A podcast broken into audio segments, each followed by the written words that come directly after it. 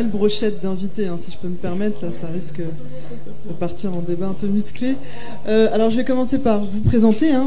Vous allez peut-être vous présenter un peu plus, surtout pour les deux intervenants, parce que euh, pour François Asselineau, Étienne Chouard et Robert Ménard, on les connaît un peu plus.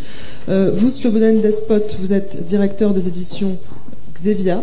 Xenia, oui. Xenia, excusez-moi. Excusez-moi, je tourne le dos à la salle, ce qui est très, très, très mal poli, donc je, je vais me mettre un peu de trois quarts. Oui, effectivement, je suis le directeur fondateur des éditions Xenia, qui sont une maison d'édition euh, basée en Suisse, en territoire neutre, n'est-ce pas? Et comme, comme Mirezaki, et euh, qui euh, ont une spécialité de publier des documents sur des sujets qui quelquefois dérangent ou qui, qui, ne sont pas toujours couverts par les médias de grand public. Voilà. Mhm, merci. Alain Benajam, je pense qu'on vous connaît. Hein. Vous êtes euh, le membre fondateur et ancien administrateur du réseau Voltaire. je suis cofondateur du réseau Voltaire mhm. avec euh, Thierry Messant. Avec, euh, je suis cofondateur du réseau Voltaire avec Thierry Messant en 1994, donc j'ai connu tout le développement et la saga du réseau Voltaire. Et je suis président du réseau Voltaire France, une nouvelle organisation qui vient d'être créée puisque l'association euh, Réseau Voltaire en France a été dissoute en 2007 en raison d'un certain nombre de problèmes dont Thierry a pu vous exposer euh, hier soir. Mhm. Vous êtes aux côtés de Thierry Messon pour cette nouvelle. Euh, Pardon? J'entends ah Moi, je ne suis pas membre du PRCF. Ah, ah, oui, alors on peut dire. Alors on me demande, évidemment, j'ai un passé, j'ai 29 ans de Parti communiste français, mais euh, je n'adhère plus euh, à l'idée euh, développée par le Parti communiste français, encore moins le mutant actuel, hein, qui n'a plus rien de, communiste. J'ai quelques sympathies pour le PRCF, bien sûr, mais moi, je, m'estime comme républicain, défendant la, liberté d'expression, et je ne défends plus l'idée qu'il faille absolument construire le socialisme en France. C'est quelque chose que j'ai abandonné. Voilà. Voilà. Abdelkrim Mansouri, hein, je vous découvre. moi, c'est Karim Mansouri, donc ancien militant associatif euh, à l'époque, euh, je ne sais pas si vous vous rappelez, de France Plus, où on incitait les jeunes à s'inscrire sur les listes électorales avec ses valeurs républicaines, et puis surtout donner un, sentiment d'appartenance à cette société pour ces jeunes issus des ex-colonies en règle générale. Donc ça fait 20 ans de militantisme, et puis après, au bout de 20 ans, on s'occupe de sa famille. Et il se trouve que je me suis retrouvé ensuite dans une association qui s'appelait Nord-Sud Patrimoine Commun, qui essayait de défendre aussi toujours ces mêmes valeurs et surtout ce partage, et je partage aussi euh, l'avis de M. Asselineau sur cette histoire avec cette Afrique euh, francophone, et puis pas seulement l'Afrique, aussi ce rayonnement et ces valeurs universelles de la France à travers le monde. Et suite à un voyage, et puis suite à une altercation avec mon papa, avec mon père, un voyage pendant les événements en Libye, ce que j'ai pu constater pendant les bombardements en Libye ne, ne figurait pas du tout dans nos médias en France. Donc d'où la nécessité de constituer un mouvement qui s'appelle Pas en notre nom de cette politique étrangère, parce qu'on s'est rendu compte que c'était pas seulement cette affaire de la Libye, on le voit, on l'a vu aussi pour la Yougoslavie, on l'a vu pour le Soudan, on l'a vu pour la Côte d'Ivoire. Et là, on, a tendance à se poser des questions sur surtout les violations des règles internationales. Voilà, carrément souris. Merci. Merci. Robert Ménard, journaliste, hein, fondateur de l'association française Reporters sans frontières. je n'en dis pas plus, on vous connaît. Étienne Chouard, enseignant en économie et en droit, et blogueur, aussi de renommée internationale, et François Asselineau, effectivement président de l'UPR. Première question, hein, très basique. Euh, est-ce que le système médiatique français est verrouillé? Et si oui, est-ce que c'est une censure invisible ou visible? Alors, je ne connais pas de système médiatique qui ne soit pas verrouillé. Mhm. Euh, les médias étant un outil de pouvoir, il est évident que ceux qui euh, tiennent le couteau par le manche ont tendance à, à, les utiliser euh, comme une arme et à en abuser, bien entendu. cela étant dit, on a connu des, des, des périodes, me semble-t-il, particulièrement en France, qui a été un exemple pendant, pendant, pendant longtemps, où euh, le débat était possible et où, où de, de, véritables confrontations d'idées, d'idées et de caractères et de et d'opinions étaient possibles. Aujourd'hui, euh, les débats existent toujours. simplement, les tribunes qui sont les plus, les plus influentes et, les plus appelées à, mettre en scène de grands débats qui, qui concernent le devenir et les questions fondamentales d'une société, eh bien, ces tribunes-là sont les plus verrouillées plus vous vous éloignez de ces tribunes centrales, plus vous avez de liberté d'expression, plus vous avez de, possibilités de, confronter des idées. En revanche, là où euh, le système devrait être le plus ouvert, c'est là qu'il est le plus fermé. C'est un, des paradoxes, et je crois que, et je crois que euh, euh, ça témoigne d'une profonde maladie de, cette société, le fait qu'elle ne puisse pas se permettre le luxe de se voir euh, à l'échelle nationale, à l'échelle du grand public, de se, voir poser des questions sur ces valeurs fondamentales, sur les, sur les fondements même du système où nous sommes. Slobodan, euh, pour vous, il n'y a pas un pays en matière de référence de liberté d'expression? Euh, La France a été une grande référence en matière de liberté d'expression. Elle l'a été. Mhm. la France la Troisième République, lorsque vous lisez, je ne sais pas, les, écrits de Léon Daudet, ses écrits politiques, vous voyez la, violence avec, laquelle on, pouvait s'empoigner. et, euh, le diapason, le spectre d'idées qu'on pouvait, dont on pouvait débattre, ce spectre est en train de se, rétrécir de plus en plus pour ne laisser place qu'à des débats bénins ou techniques sur des questions secondaires, euh, les questions essentielles étant, maintenues hors de portée du public. Euh, il y a des pays euh, aujourd'hui, je pense, où le débat d'idées est beaucoup plus large. Euh, j'ai eu une, expérience de cela, euh, je, dirais, je, dirais, que j'ai eu mon chemin de Damas qui m'a ouvert les yeux lors de la guerre en ex-Yougoslavie, dont j'ai été un témoin et un protagoniste, bien que je sois suisse d'origine serbo-croate. j'ai été appelé à traduire des textes, ensuite en, en publier, parce que l'édition les publications sur, sur cette guerre des années 90 qui a, qui a initié la, suite des guerres de l'OTAN, euh, de l'après-soviétisme, euh, l'information était très lacunaire et moi-même connaissant ce pays, un peu comme Abdelkrim, j'ai spontanément commencé à traduire ou à publier des documents. Eh bien, figurez-vous, en gros, euh, le travail que je faisais au sein de l'Institut serbe à Lausanne, en Suisse, et au sein des éditions L'Âge d'Homme, qui, qui avait publié beaucoup de, documents dans ce domaine, c'était un travail grosso modo, non pas pro-serbe, mais qui, disons, rééquilibrait euh, le, regard, le point de vue sur, ce conflit où les médias français, comme l'ensemble des médias occidentaux, avaient pris un parti avait pris un parti anti-serbe absolument délirant. Je vous rappelle que, je vous rappelle que l'actuel ministre des Affaires étrangères français, M. Fabius, disait que les, que les Serbes étaient, les Serbes, hein, pas, les, pas les criminels de guerre serbes, pas les militaires serbes, mais les Serbes étaient des salauds. Donc il n'y avait pas de, y avait pas de, loi antiraciste pour punir ce genre de, ce genre d'excès. Donc euh, je me suis rendu compte qu'il était beaucoup plus facile de publier un démenti sur une, sur une, euh, sur une, pour moi, qui, était, qui représentait, disons, le camp pro-yougoslave ou pro-serbe, il était beaucoup plus facile pour moi de publier un démenti ou une lettre de lecteur ou une tribune dans un journal croate qui était en guerre contre moi que dans un journal suisse ou français. C'était beaucoup plus facile. Donc, je veux dire, l'obscurcissement idéologique, le plus dur, le plus féroce, c'était ici. De la même manière, aujourd'hui, lorsque lorsqu'on vous parle de, de, ce qui se passe en Russie, n'est-ce pas? La Russie figure parmi les pays dont on dit qu'elle est, euh, enfin, c'est un, elle est pratiquement dans l'axe du mal. C'est un, un, pays d'autocratie, de M. Poutine, etc. Et euh, on a monté en épingle cette affaire de provocation dans une église euh, montée par des par des musiciennes rock qui n'ont aucun disque à leur actif. Eh bien, la Russie est un pays où la provocation contre le, la critique du chef de l'État est le menu quotidien et, majoritaire de l'ensemble de la presse et des médias. Je veux dire, 80% des médias russes sont anti-Poutine. On n'en sait rien ici. Donc, c'est vrai qu'il y a un obscurcissement. Et c'est vrai que je pense que dans la, le déblocage de cette situation, réside le, déblocage de beaucoup de problèmes politiques, aussi bien internes que euh, de politique extérieure pour la France ou pour d'autres pays d'Europe occidentale.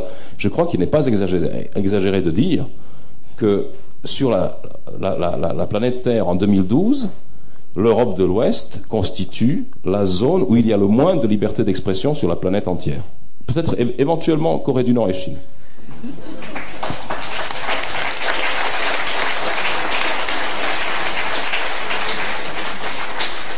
Bernard, vous souhaitez rebondir sur ce que vient de dire Svoboden François Asselineau, est-ce que... Non Vous n'intervenez pas du tout Si, plus tard, mais pas monopoliser. Non, non parce que il y a deux fronts, je peux pas... Je, provoque un peu, mais bon.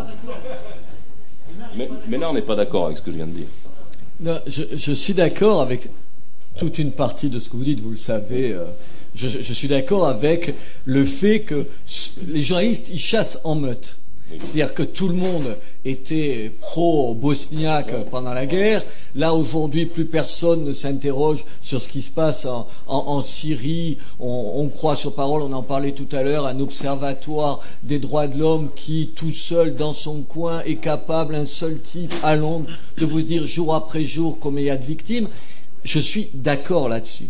Non, où je tique sur le fait que cette partie de la critique, vous avez raison. De là en conclure que c'est en Europe de l'Ouest, alors vous direz que c'est une provocation qui a le moins de liberté de la presse, c'est pas vrai, puis ça décrédibilise tout ce que vous dites, parce que c'est pas vrai, moi j'étais le patron de 20, ans de Reporters Frontières, et c'est pas vrai qu'en Érythrée, il y a plus de liberté de la presse qu'en France, il faut quand même pas juste déconner. Donc attendez, vous avez compris, ça enlève rien à ce que vous dites.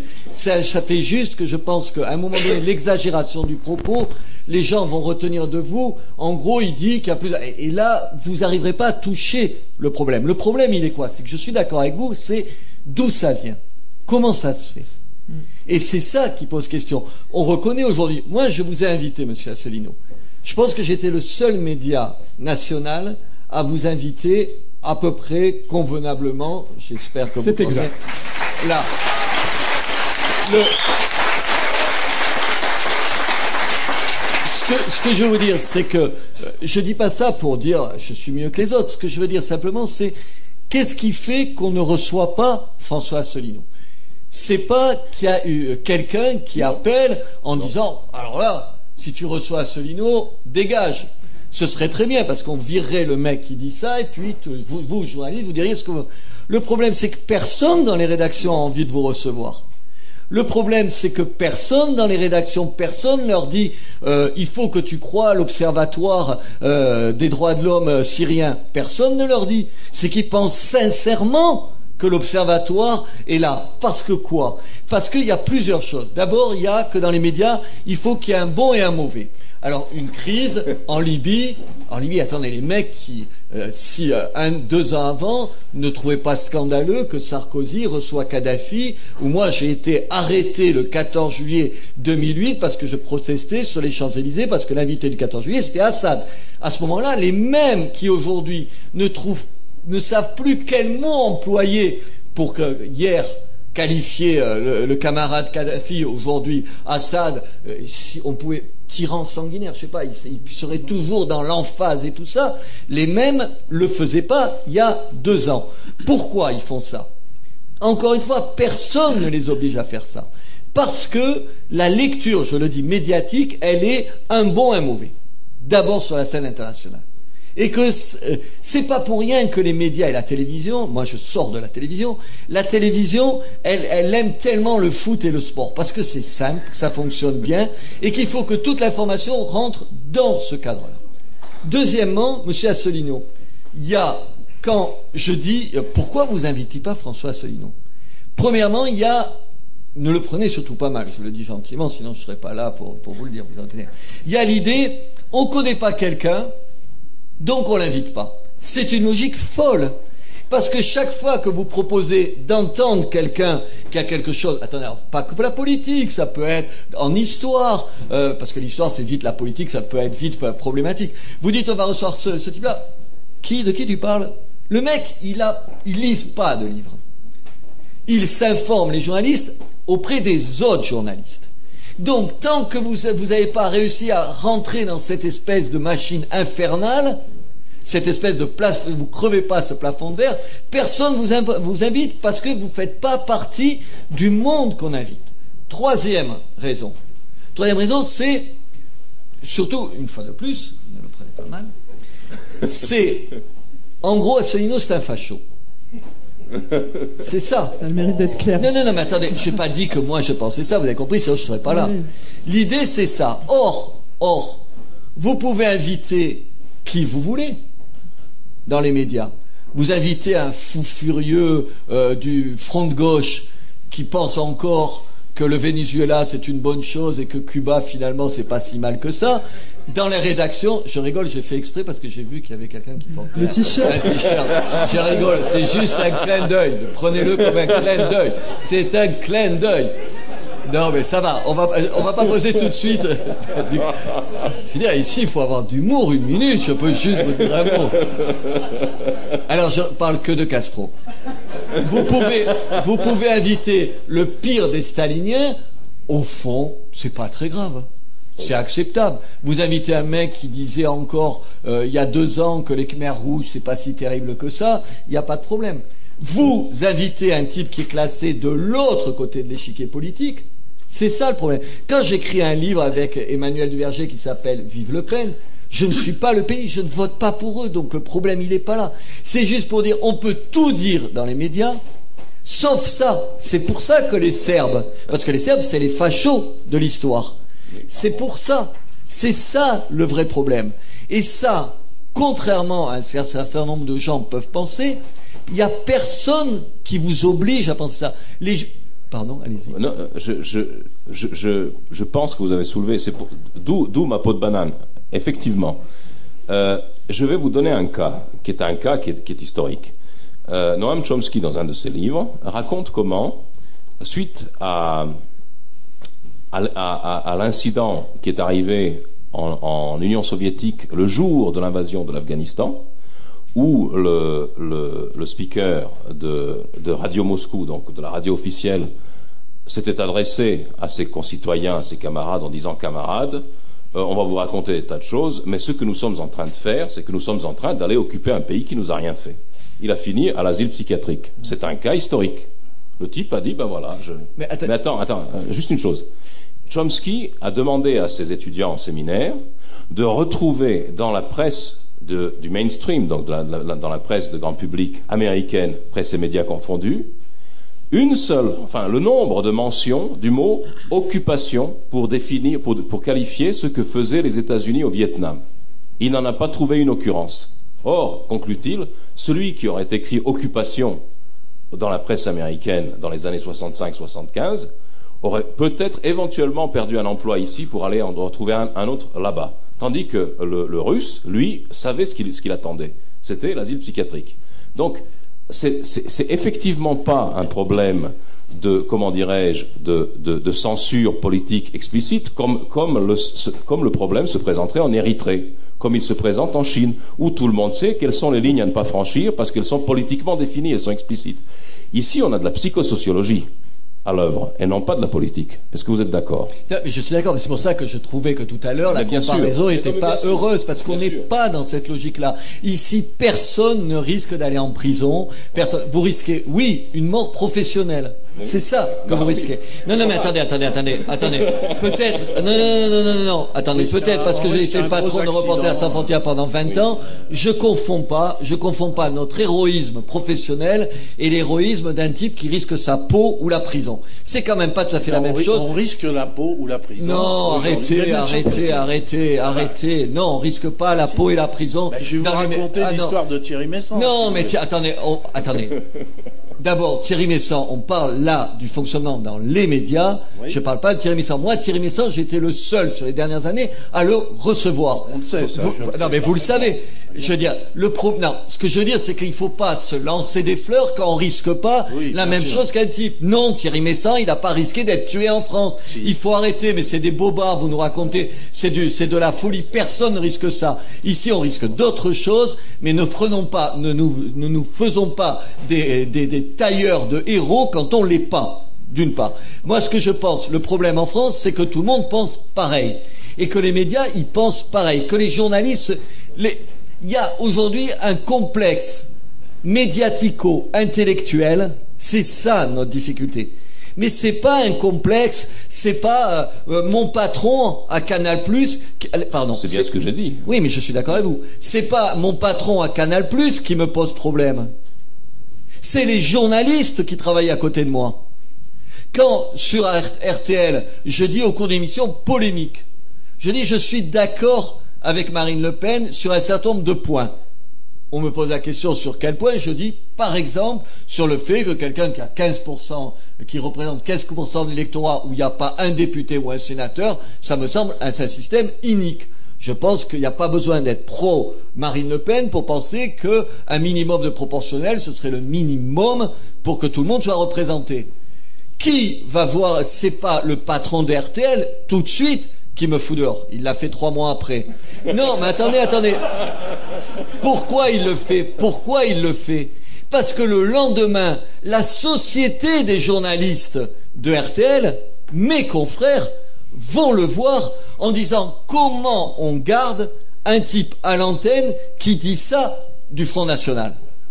Qui dit ça du Front National. C'est ça la réalité. Pourquoi je vous dis ça? Parce que du coup, c'est infiniment plus compliqué à combattre.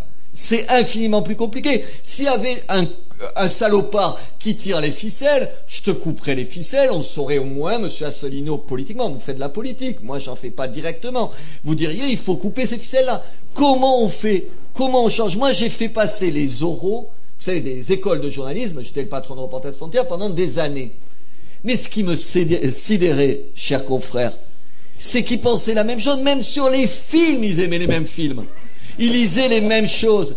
Et personne ne les oblige à aimer les mêmes films, personne ne les oblige à lire les mêmes choses, ou à lire rien du tout pour dire, pour dire un certain nombre de choses. Moi, j'ai vu, je vous raconter une anecdote. Je m'excuse, je finis là par une anecdote pour, pour dire. donc, je faisais une émission pendant deux ans et demi sur sur sur sur iTélé, qui est dans le groupe Canal. Moi, quand je suis arrivé dans le groupe Canal, je me suis dit ah ben le groupe Canal, c'est un groupe impertinent, donc tu vas pouvoir faire. Je reçois j'ai toujours fait des émissions en direct. Et puis de temps en temps, je ne les faisais pas en direct parce que mes invités ne pouvaient pas venir en direct, mais je les faisais dans des conditions directes. C'est-à-dire, ça durait 9 minutes, 9 minutes, il n'y avait pas de montage, il n'y avait rien. Et je reçois Bernard Lugan. Je reçois Bernard Lugan. Je fais, attendez, je raconte, mais vous allez voir comment. Je fais donc l'interview. Et puis, elle est programmée. Le directeur de la rédaction m'appelle, me dit, elle ne passera pas je vais à la rédaction, vous imaginez, dans un état d'excitation peut-être un peu exagéré, j'en conviens, on peut s'énerver facilement quand même sur ce terrain-là, et je lui dis, mais pourquoi? Il me dit, mais c'est pareil, il me dit, c'est un facho. Ah, je lui dis, tu as lu Bernard Lugan Je n'ai pas besoin de le lire. J'ai dit, tu as vu l'interview que j'ai faite? Ah mais j'ai pas vu, non, j'ai pas besoin de la voir. Est-ce que vous imaginez ce que ça veut dire? Ça veut dire, mais attendez, personne ne l'a obligé ce garçon-là. C'est pas euh, mais eux le patron de, de, Canal qui appelle. Il m'a appelé, je vous raconterai d'autres fois sur d'autres choses, sur l'argent. D'un coup, ils, sont moins rigolos à Canal. Mais sur, mais sur un truc comme ça, vous avez compris, personne. Et quand je me suis étonné que la rédaction ne se scandalise pas que sans avoir lu une ligne, sans avoir regardé l'émission, on ne passait pas. Je suis allé voir la directrice. Comme je n'avais absolument personne pour être de mon avis, j'ai dit, mais enfin, on a un peu de curiosité. Je croyais que ce groupe, il était impertinent. En plus, je fais une interview, pour ceux qui m'ont regardé, je suppose, j'espère quelques-uns, faire des interviews, c'était rarement très consensuel et très agréable pour les gens qui me recevaient. Et j'aime bien Bernard Lugan, mais je le reçois en le critiquant. Sinon, ça n'a aucun intérêt. Je ne vais pas lui tirer les pompes pendant un quart d'heure. Ça n'a aucun intérêt pour moi, pour les auditeurs et même pour lui. Donc, ça fait. On en est là. Ça veut dire que ce sont les journalistes qui sont le premier problème. Et ça, c'est un problème sans fin. Parce qu'ils sont, ils viennent des mêmes milieux, ils pensent la même chose, ils sont formés par les mêmes écoles, et, et ils sont pas là. Ils vous entendent pas. Ils pensent que vous êtes un facho. Avant que vous ayez l'énergie pour que ces connards changent d'avis, bonjour.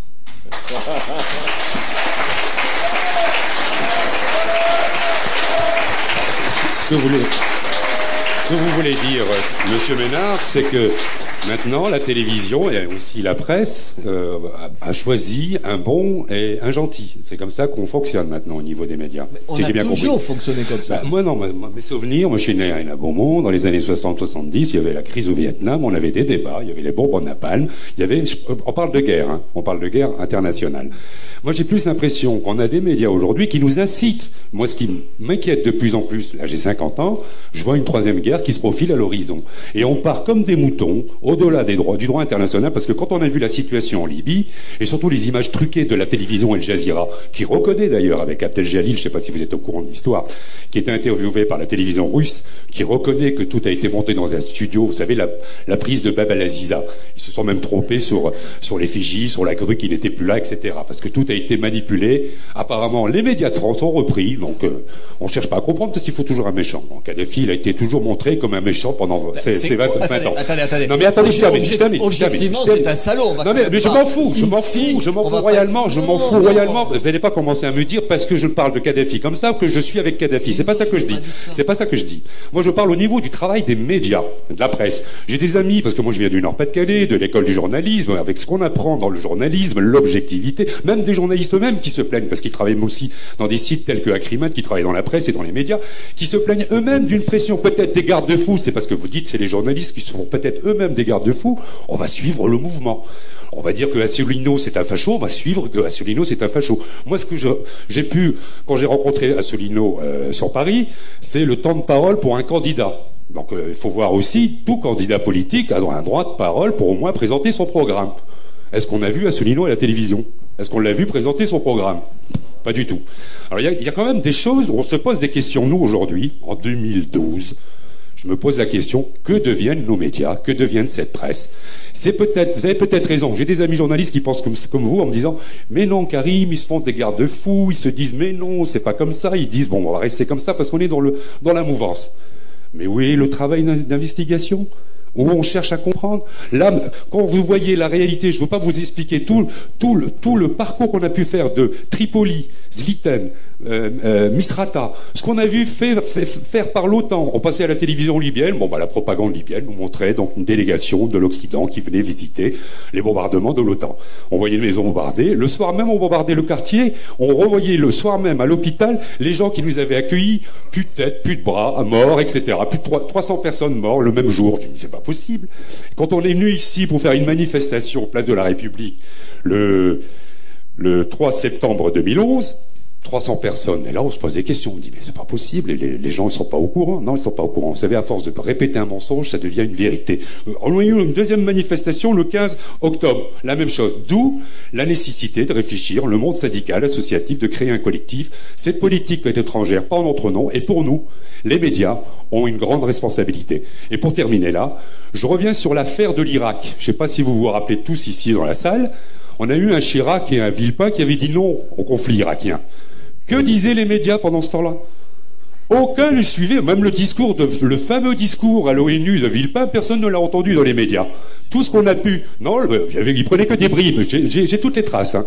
Tout ce qu'on a pu comprendre, on a vu la guerre chirurgicale, on a vu les bombardements de quartiers, près d'un million de, morts d'enfants suite à l'embargo, où Madeleine Albright se permettait de dire c'était le sacrifice à payer.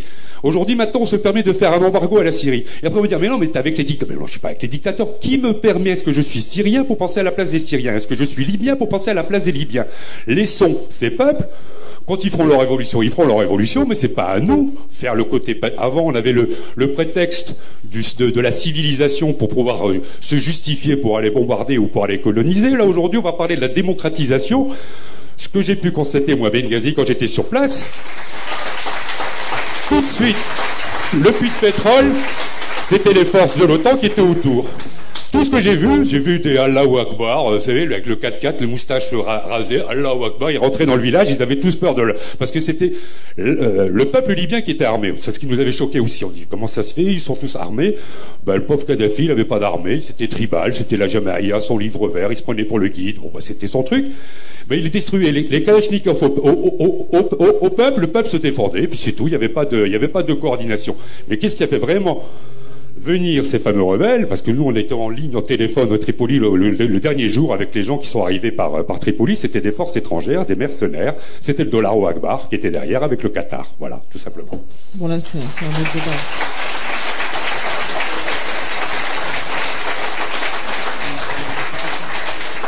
C'est un débat sur plus le droit d'ingérence ou non que, le rôle des médias. Mais juste pour terminer, de la. On a, fait hein. on a fait un courrier à Al Jazeera, euh, plutôt au CSA, pour interdire Al Jazeera par rapport aux images mensonges qui ont été reprises par les médias, parce qu'on a toutes les preuves.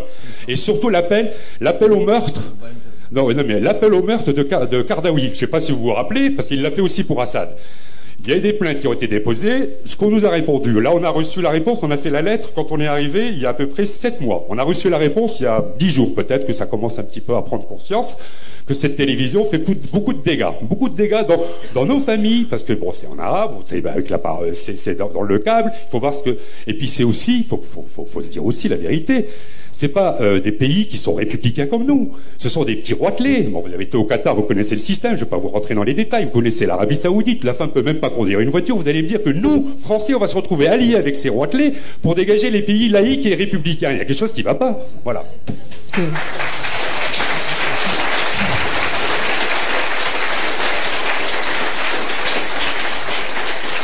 Et pour terminer, on a eu sept manifestations, sept interventions. La dernière, c'était avec euh, l'avant-dernière, c'était à Sciences Politiques avec M. Fabius, qui voulait nous faire un cours avec euh, des journalistes qui étaient déjà euh, précisés à l'avance sur la politique arabe française. Vous savez d'où venaient ces journalistes? Il y en avait un d'Arabie Saoudite, il y en avait un du Qatar. On se demandait, mais et les autres journalistes, ils sont où? Non, non. Et puis pauvre s'abuse. Et puis ils s'étaient focalisés que sur l'Iran, l'Iran, l'Iran. Parce que la politique arabe, c'est l'Iran? Qu'est-ce qu'on est en train de préparer? Là on, est, là, on est dans le constat. On n'a pas besoin de, collectif derrière. Oui, juste, je veux juste revenir au cas Asselineau. C'était très important ce que vous disiez. Euh, donc, si on a bien compris, le pire ennemi des journalistes, c'est le journaliste lui-même. Pour quelqu'un comme Asselineau, euh, qu'on refuse de médiatiser, alors pour qu'il se fasse connaître, il faut qu'il soit médiatisé. Donc on voit bien qu'ici, c'est bien le serpent qui se mord la queue. Est-ce que M. Asselineau et tous ses sympathisants qui sont là présents aujourd'hui doivent s'acharner à passer à tout prix à la télé ou dans les radios dits mainstream Ou est-ce qu'il a plutôt intérêt à développer son propre média alternatif. Parce qu'on on dresse des constats, mais après les solutions, là, comment on déverrouille ce blocage? Blocage, le terme est peut-être mal choisi, mais médiatique. Comment quelqu'un comme Asselineau euh, peut mettre les chances de son côté pour se faire connaître? Et pour se faire connaître, il faut qu'il se fasse de toute façon médiatiser. Donc là, on est dans une impasse. Vous, voyez l'idée? Je, plutôt à, vous euh, de, répondre. En, en, deux mots, si je peux me permettre, moi je crois que le choix, il n'est pas entre euh, on, laisse tomber les grands médias et on choisit que les médias alternatifs. Je crois que c'est suicidaire de faire mhm. ça, parce que ça reste euh, essentiel. Je veux dire, euh, on a beau dire, on peut être content d'être sur un certain nombre de, de médias, sur Internet et tout. Euh, le gros de l'information, y compris ce qui ensuite refournira de l'information Internet, c'est les médias mainstream, comme vous le dites. Aujourd'hui, abandonner ces médias-là, en gros euh, à, l'UMP et au PS pour faire un, peu, un peu court, je pense que ce serait un suicide pour un parti, pour un parti politique. Moi, euh, les gens m'ont dit, mais si t'es pas content, t'as qu'à aller euh, sur Internet. Mais je veux pas rester que sur Internet.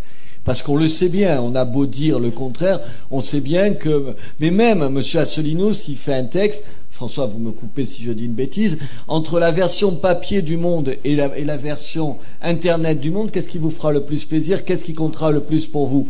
Ben, voilà, c'est la réponse, elle va de soi que même pour un média comme ça, on en est encore à savoir que c'est quand même la version papier qui reste la version royale qui sur le terrain de la politique.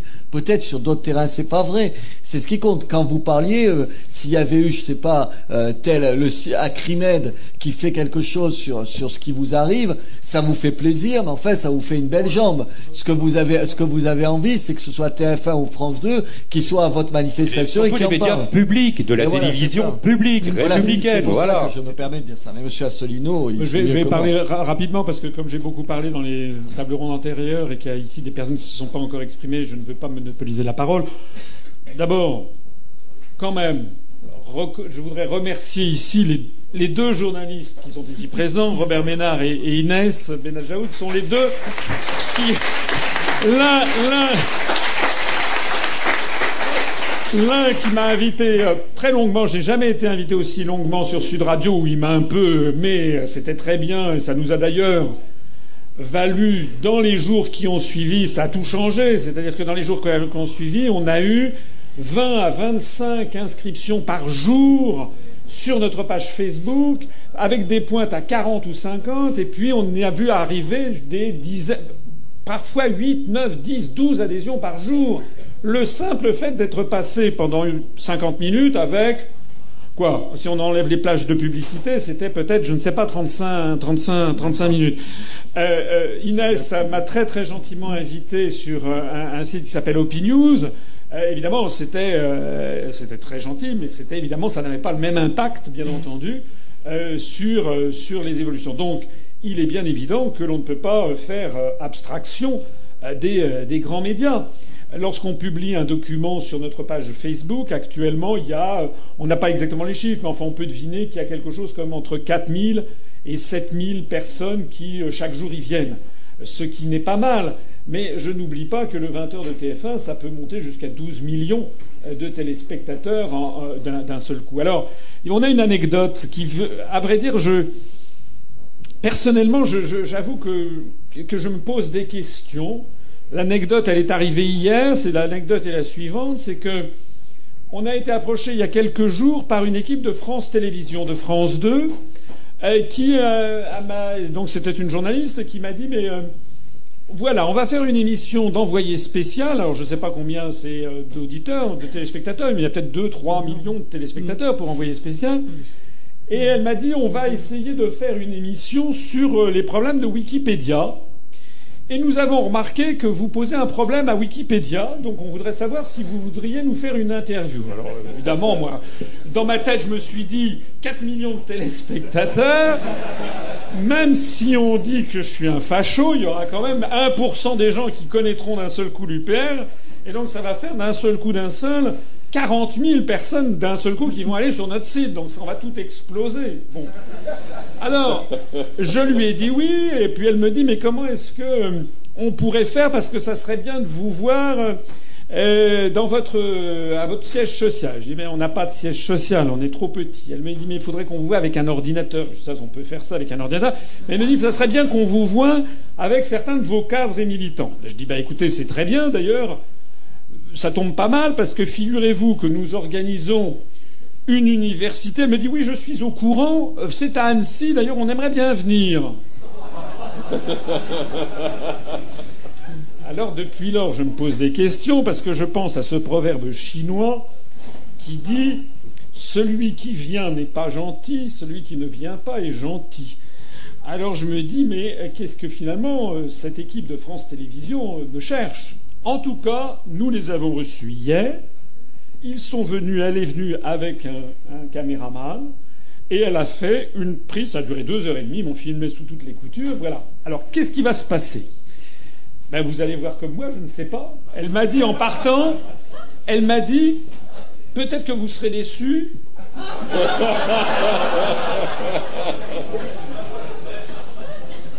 Peut-être que ça passera que deux, il y aura que deux, une séance de deux minutes. Moi, je me dis c'est formidable déjà s'il y a deux minutes. Mais donc je me pose, j'arrête ici mon propos qui est un peu, c'est pas tout à fait une anecdote parce que ça nous a quand même euh, préoccupés. On a euh, Céline à qui je voudrais rendre hommage, qui a fait ici un travail extraordinaire pour rechercher les médias. Donc j'ai été invité hier sur France Mont Blanc, euh, enfin Télé Mont Blanc, enfin, TV8, pour le journal télévisé. Donc ils m'ont accordé quatre minutes. Et la journaliste m'interviewe et me dit, elle me présente au journal en disant voilà, ils font leur université euh, à Doulsard. Et c'est un. Donc, Monsieur Asselineau, votre parti propose de sortir de l'Union européenne, de l'euro et de, et de l'OTAN. Donc, vous parlez comme le Front National. C'est la première chose qu'elle me dit. Donc, en fait, je suis un facho, quoi. Voilà. Bon, ça, ça a duré 4 minutes. Mais ce que je me pose comme question, et là je le dis devant Robert Ménard ou devant je ne sais pas qui ou Inès, c'est Qu'est-ce qu'ils ont voulu, l'équipe de France Télévisions? Est-ce que c'est par création spontanée d'un seul coup, ils ont entendu parler de moi et se sont dit tiens, on va aller faire un reportage? Mais elle avait, elle avait tout un dossier. Hein. Mm-hmm. Elle m'a dit oui, on a vu. D'ailleurs, il y a des maires qui essayent d'avoir des notices Wikipédia qui ne sont pas, ça ne marche pas. Donc on a contacté Wikipédia. Maintenant, ils opposent la jurisprudence à Slino. La jurisprudence à Slino, c'est pas de notice Wikipédia.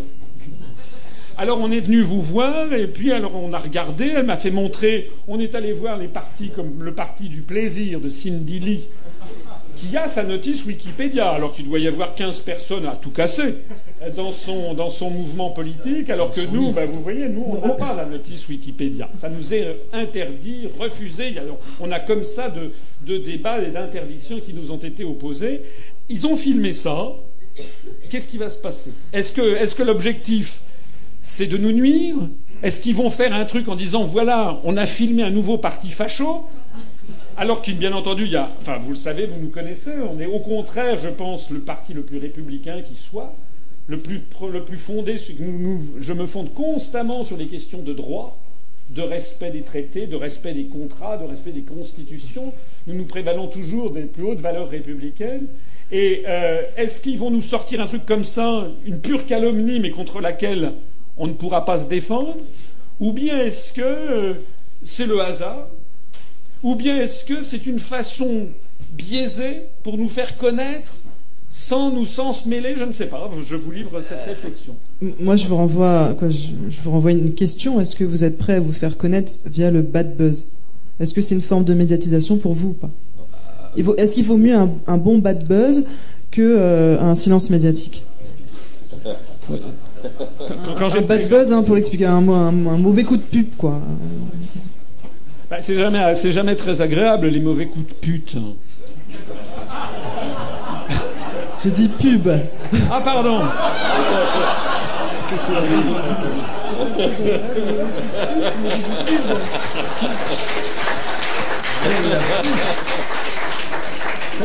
Ça c'est ouais. Je me rappelle, je me rappelle, euh, je me rappelle quand même. Euh, non mais c'est comme ça que ça s'appelle. Mais j'ai dit publicité, hein, je sais pas d'autre chose.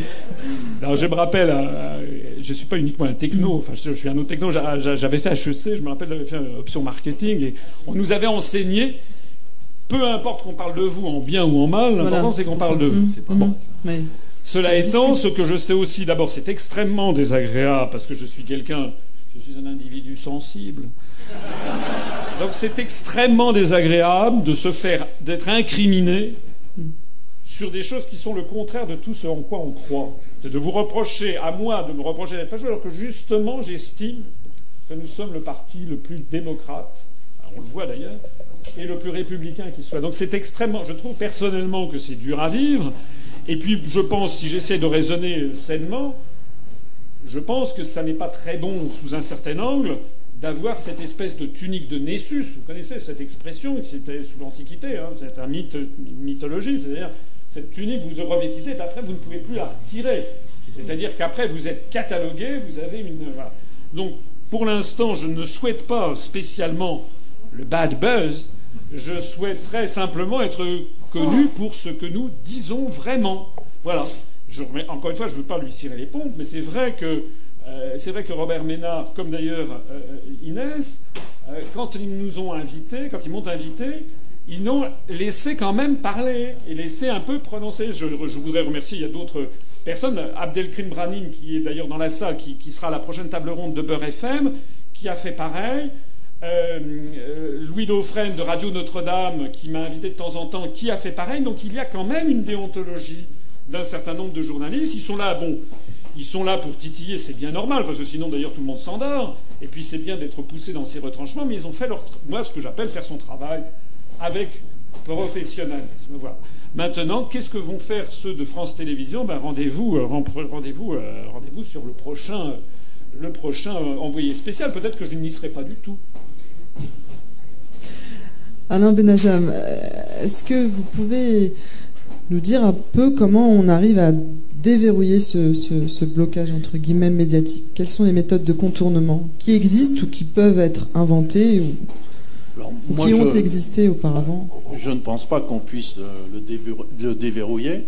Euh, c'est totalement impossible parce que ce système est euh, bien verrouillé et que la, la puissance impériale ou impérialiste fait extrêmement attention que ces journalistes délivrent toujours la bonne parole. Alors que cela soit des crétins, comme le décrit Robert Ménard, qui sont en bas de plafond et que tous, finalement, mécaniquement, par entraînement, finissent par euh, penser la même chose ou qu'ils aient un fil à la patte directement qui les relie euh, au maître à Washington Ça, c'est une grande question. Euh, Robert Médard a donné son avis. Moi, je me pose des questions. Je n'ai pas de preuves. Je n'ai pas de preuves. nous avons au réseau Voltaire qu'une expérience. Et, aussi, quand même, le fait que Thierry Messant a rencontré plusieurs fois des journalistes espions euh, en Libye et en Syrie, c'est-à-dire qu'on peut quand même témoigner que parfois il y a un mélange de genre entre le vrai faux journaliste et le faux vrai euh, agent de renseignement euh, quand celui-ci se trouve sur un théâtre d'opération. je voudrais livrer quelques expériences, parce qu'on a une expérience extrêmement solide au réseau Voltaire de confrontation face au mur euh, de l'information et pour nous qui est piloté par euh, le maître, euh, qui est évidemment déjà celui du 11 septembre. Donc ce sont des témoignages directs. Quand Thierry Messant a été invité à la télévision, c'était au, début du, 11 septembre, hein, pour exposer euh, son livre L'effroyable imposture. On sait que euh, c'est euh, Thierry comment Ardisson. journaliste. Le premier journaliste à l'avoir reçu, c'est Thierry Ardisson. Thierry Ardisson, voilà, Thierry Ardisson, qui a reçu par, on va dire, il n'a pas du tout évalué ce qu'il faisait. Donc Thierry Ardisson nous a témoigné par la suite les énormes pressions qu'il avait eues, euh, c'est-à-dire qu'on lui a dit, bah, écoute, ta télé c'est terminé, euh, si tu continues comme, comme ça, tu ne feras plus jamais d'émission de télévision. Bon. Euh, le CSA s'est quand même fendu d'un communiqué après cette émission, envoyé à tous les journalistes de France Télévisions, interdisant, donc on l'a ce communiqué, interdisant aux journalistes de recevoir Thierry Messant qui a donné l'ordre au CSA de, euh, de, donner, euh, d'envoyer cette missive aux journalistes Je n'en sais rien. Qui pilote le, CSA Pourquoi ils ont interdit aux journalistes de, recevoir Thierry Messant? Je ne sais pas. Je ne sais pas. Donc, vous, avez, vous avez une lettre du CSA ah qui oui, oui, ah, ça je l'ai, je pourrais, Ah, il faut me l'envoyer parce ah, que honnêtement, moi j'ai reçu Thierry Messant, vous le savez, et mes, mes, confrères ne reçoivent pas Thierry Messant pas parce qu'il y a une circulaire, parce qu'ils pensent un certain nombre qu'il ne faut pas lui donner la parole. Je parle, je parle de l'époque, de l'époque où Thierry Messant est reçu par Thierry Hardisson et que euh, il euh, explique le, le, 11 septembre dans les jours qui ont suivi cette émission, il y a eu une circulaire qui a été envoyée, euh, c'était en 2002, euh, qui a été envoyée à tous les journalistes, interdisant à ces journalistes de recevoir Thierry Messant. Donc la question que je pose, qui a demandé au CSA euh, de, d'écrire cette lettre. C'est dommage que vous n'ayez pas cette circulaire. Ah ben non, mais je pourrais vous l'envoyer, hein, puisque c'est, c'est pour nous une pièce extrêmement importante. Deuxièmement, euh, quand euh, euh, on a l'ensemble des journalistes ont qualifié Thierry Messant de révisionniste et d'antisémite, on a la suite de l'événement, c'est-à-dire que c'est Donald Rumsfeld lui-même qui a dit voilà, ceux qui contestent la version officielle sur le 11 septembre pourraient, peuvent ou contestent l'existence de l'Holocauste des Juifs ce sont donc euh, euh, des, des, révisionnistes, des antisémites. Par la suite, nous avons vu des petits placards dans tous les journaux, dans tous les journaux. Et vous savez, euh, avant cette affaire du 11 septembre, nous, au Réseau Voltaire, on avait des contacts avec l'ensemble des journalistes, que ce soit au Monde, à Libération, à Marianne. Nous avions des amis journalistes, des gens qu'on rencontrait souvent et qu'on connaissait fort bien, et on a eu des heures de conversation avec ces gens-là euh, euh, pour savoir où allait-il basculer. Allait-il basculer dans le fait de, dire, eh bien, effectivement, la version officielle du, du 11 septembre, il y a des problèmes, elle est contestable, ou allait-il basculer dans la version Ronsfeld Or, il y a eu un placard dans toute la presse. On a vu que il y avait des changements, évidemment, de phrases, de peu de choses, mais c'était exactement la même chose partout, y compris ceux, ceux qui ont été écrits par nos amis, des gens qu'on connaissait très bien. Il avait marqué Thierry Messant, c'est un révisionniste, c'est un antisémite, puisqu'il conteste une version, cette version officielle. Hein. Donc la question qu'on peut se poser, c'est que contestant une version officielle, est-ce qu'on est toujours un négationniste au sens de négation de, la Shoah? Bon, ça, ça c'est notre propre expérience. Alors, évidemment, ensuite, on a vu euh, donc le réseau Voltaire a été créé en 1994. Euh, on a commencé à, réellement euh, s'occuper d'informations quand on, a, durant la guerre de Yougoslavie, fait le parallèle entre l'information dite mainstream et pour nous, c'est pas mainstream, c'est l'information de l'OTAN, donc c'est clair. Et, puis l'information qu'on pouvait glaner dans des pays hors OTAN. On a bien vu que dans les pays OTAN, il y avait un type d'information, et dans les pays hors OTAN, il y avait un autre type d'information. Alors, est-ce que les journalistes de l'OTAN sont tous des crétins, et ceux qui ne sont pas dans l'OTAN sont, des gens intelligents? Moi, je doute. Je doute fort que, le fait de dire que les journalistes de chez nous sont des cons. Non, non, non. Non, ce ne sont pas des cons. Ils obéissent à. alors, évidemment, il y, a, une filiation. C'est l'OTAN qui appelle, qui dit qu'il faut dire ça. sais rien, moi. Mais enfin, arrêtez. Je ne sais pas. mais je constate. moi, je... C'est une vision complotiste, comme ce qu'écrit d'ailleurs ah, bah, Voilà, c'est complotiste. Là, c'est bien. Non, mais moi, je l'ai reçu. Attendez. Bah, bien sûr. Non, bah, bien attendez, sûr, on peut juste dire. Attendez, pas... Moi, j'ai reçu Thierry Messant. Je pense que c'est pas vrai quand vous dites. Il... Vous dites il conteste la version officielle. Il fait bien plus que contester la version officielle. Ce serait ça, ça poserait aucun problème. Encore une fois, moi, l'an dernier, pour le 11 septembre, je l'ai reçu. Donc, vous ne pouvez pas m'accuser de, ne pas lui donner la parole. Ce que je veux dire, c'est penser que l'OTAN donne des ordres. C'est, c'est, je, je vais être pas blessant et tout. C'est même au-delà de l'erreur, ça se pose pas comme ça. Ça se pose pas comme ça. C'est vous qui le dites. Non, c'est vous ben qui oui, Non, c'est vous, qui le dites. Attendez, bien sûr que Thierry Messant, il est soutenu dans les pays arabes. Il est ben soutenu dans les pays arabes. Pour quelle raison Qui l'aide Thierry Messant financièrement J'en sais rien. Qui l'aide financièrement Thierry ah bah, Il n'est pas aidé financièrement. Qui l'aide financièrement Thierry Messant Il a plutôt des soucis. Euh, oui, c'est ça. Il a plutôt des soucis économiques. Non, non, non, mais attendez. Je veux dire, non, parce qu'on peut vous renvoyer ça. C'est la Syrie. Mais vous le savez en plus de ça. Mais attendez, ça m'enlève pas. moi, je le sais. On va pas attendez, ce que je te dire. Mais oui, on va, le, on va le discuter. C'est un autre débat. Moi, simplement, je suis désolé. Simplement, moi, je dis que il y a un type d'information dans les pays de l'OTAN. Alors, non, non, non. Bon. La seule, le seul message que je veux faire passer, et après j'arrête là. Selon non, Monsieur Assad, c'est un dictateur. Juste, ça s'appelle comme ça. Souvent, il faut connaître, vous journalistes, je vais vous donner un exemple. Jean-Marie Le Pen était interviewé à la télé avec trois journalistes.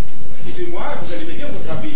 Il était, il était interviewé et on lui demandait Mais Assad assassiné l'enfant, qu'est-ce que vous dites là? Est-ce que vous êtes d'accord avec lui qui assassine des enfants? Mais il dit Attendez, mais pourquoi vous demandez ça euh, Assad, il tue son peuple, vous êtes d'accord avec lui qu'il tue son peuple? Mais finalement, Jean-Marie Le Pen lui dit Mais attendez, vous étiez là-bas, monsieur vous étiez, vous avez vu qu'il a assassiné des enfants, vous étiez là. Elle dit, mais j'ai pas besoin d'être là-bas.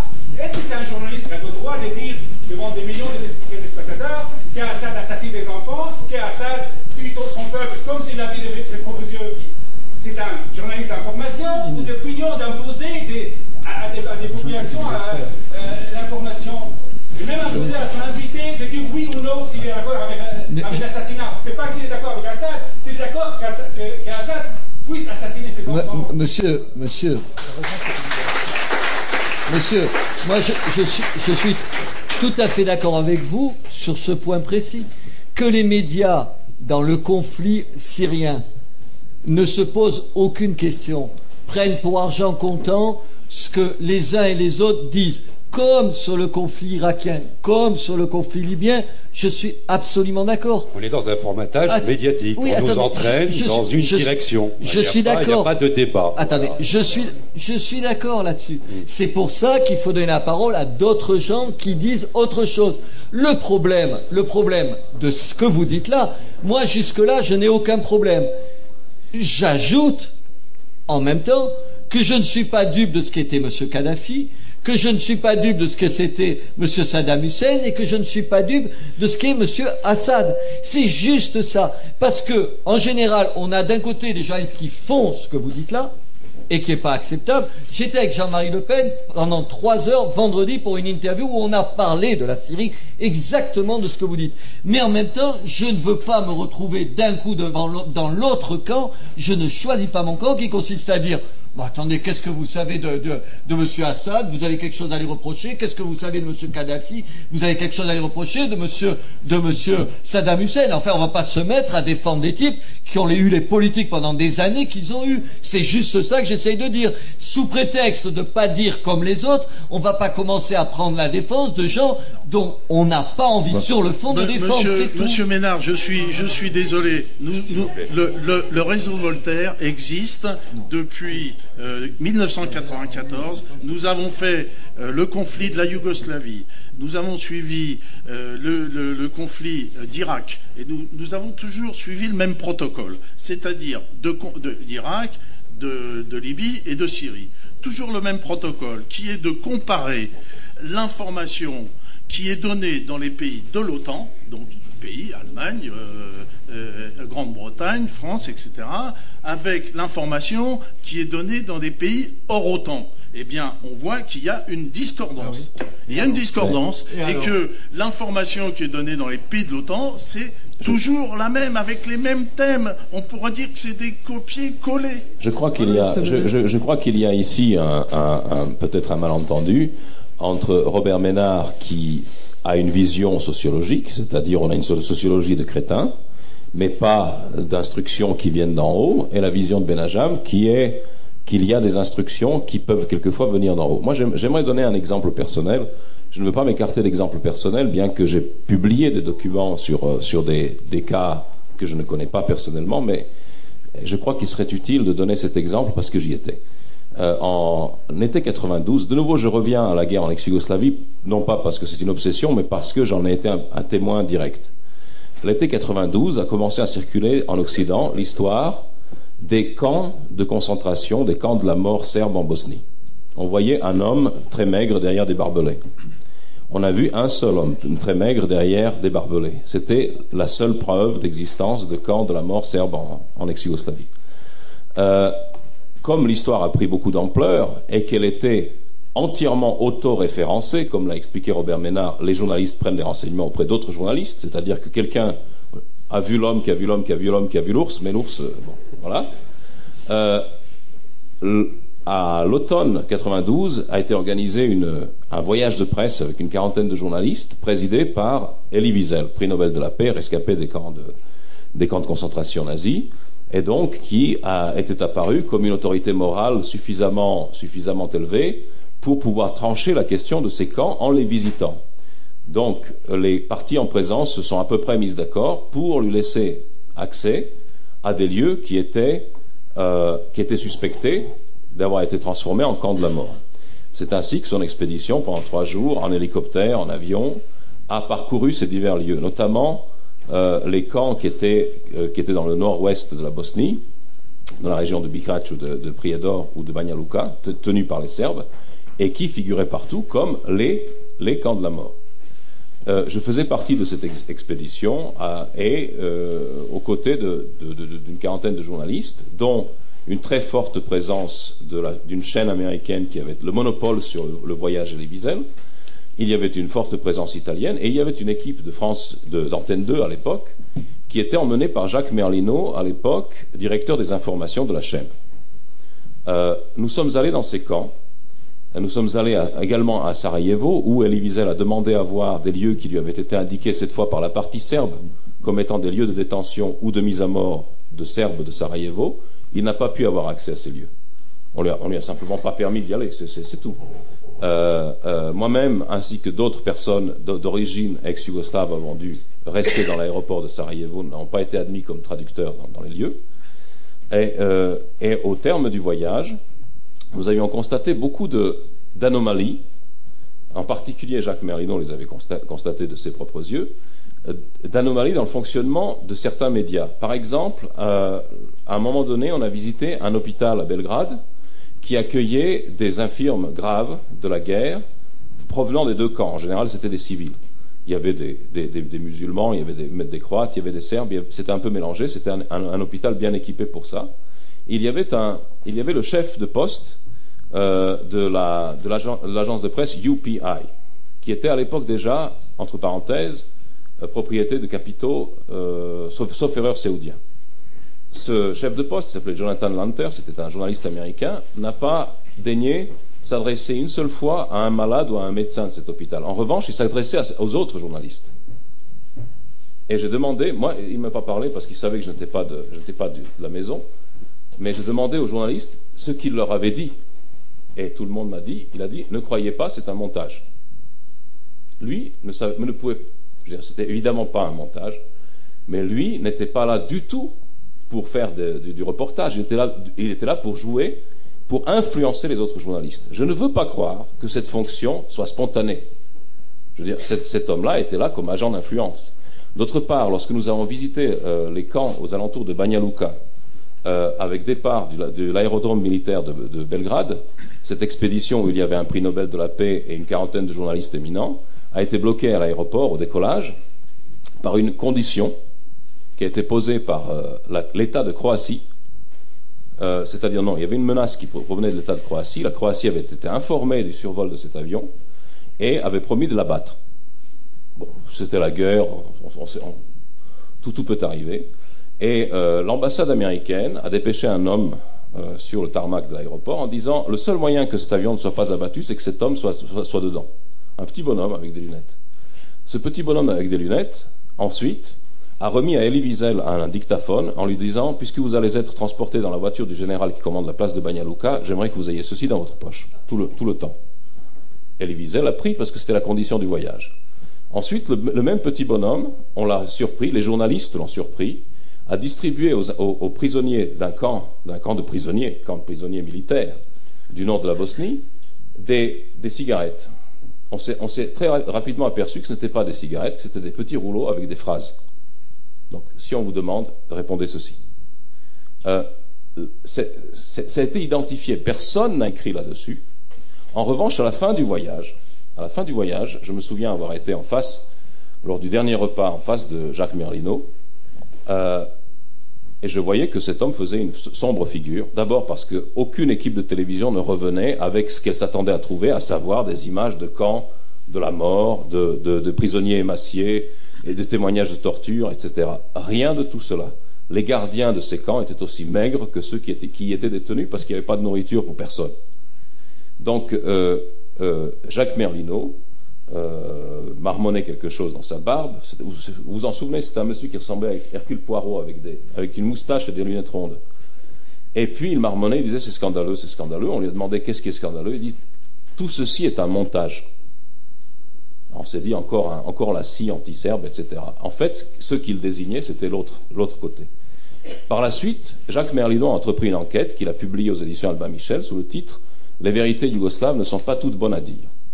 D'après mes renseignements, je suis éditeur, ce livre a été tiré à 8000 exemplaires, n'a connu qu'un seul tirage, mais qui s'est vendu en environ un mois. Aucun média français n'a rendu compte de, cette enquête. Merlino est allé aux États-Unis interroger le directeur de l'agence de communication qui avait été mandaté pour influencer les journalistes et, les décideurs et les, gens qui font, le buzz. Donc, ce, livre contenait l'interview d'un personnage qui disait Oui, oui, bien sûr, on a eu des, groupes cibles, des journalistes, la communauté juive, ceci, cela. On leur a raconté des histoires, ils adorent, ils adorent lire ça. On, leur a fait, on leur a fait le portrait du méchant. Et puis comme ça mangeait pas de pain, ben, ils, ont, ils ont embrayé, tout le monde a marché dans la combine, je suis très content, j'ai gagné beaucoup d'argent.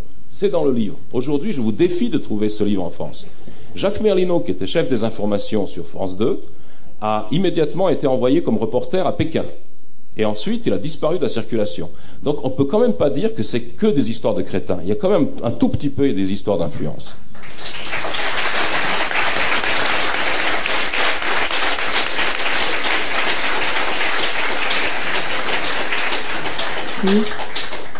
Je, voudrais faire simplement un petit point d'ordre euh, pour euh, rappeler que euh, l'UPR, c'est l'union du peuple pour rétablir la démocratie. Donc nous sommes là pour avoir un débat. Vous l'avez constaté, il y a autour de cette table des, des personnalités qui ont des opinions assez tranchées, différentes.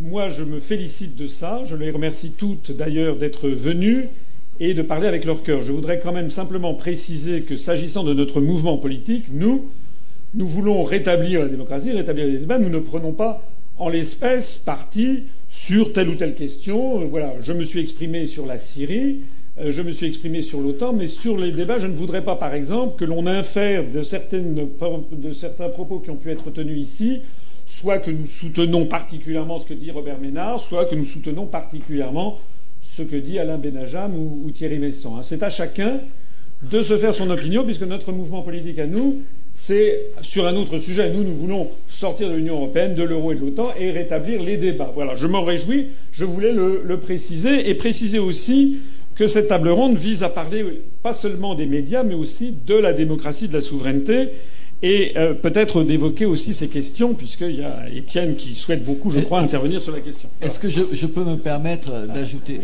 quelque chose J'ai pas la naïveté de penser qu'il n'y a que euh, l'absence de culture, euh, le mimétisme, le suivisme, la capacité à, à, marcher toujours dans le même sens qui explique mmh. uniquement ce qui se passe dans les médias. Je vais vous donner un chiffre.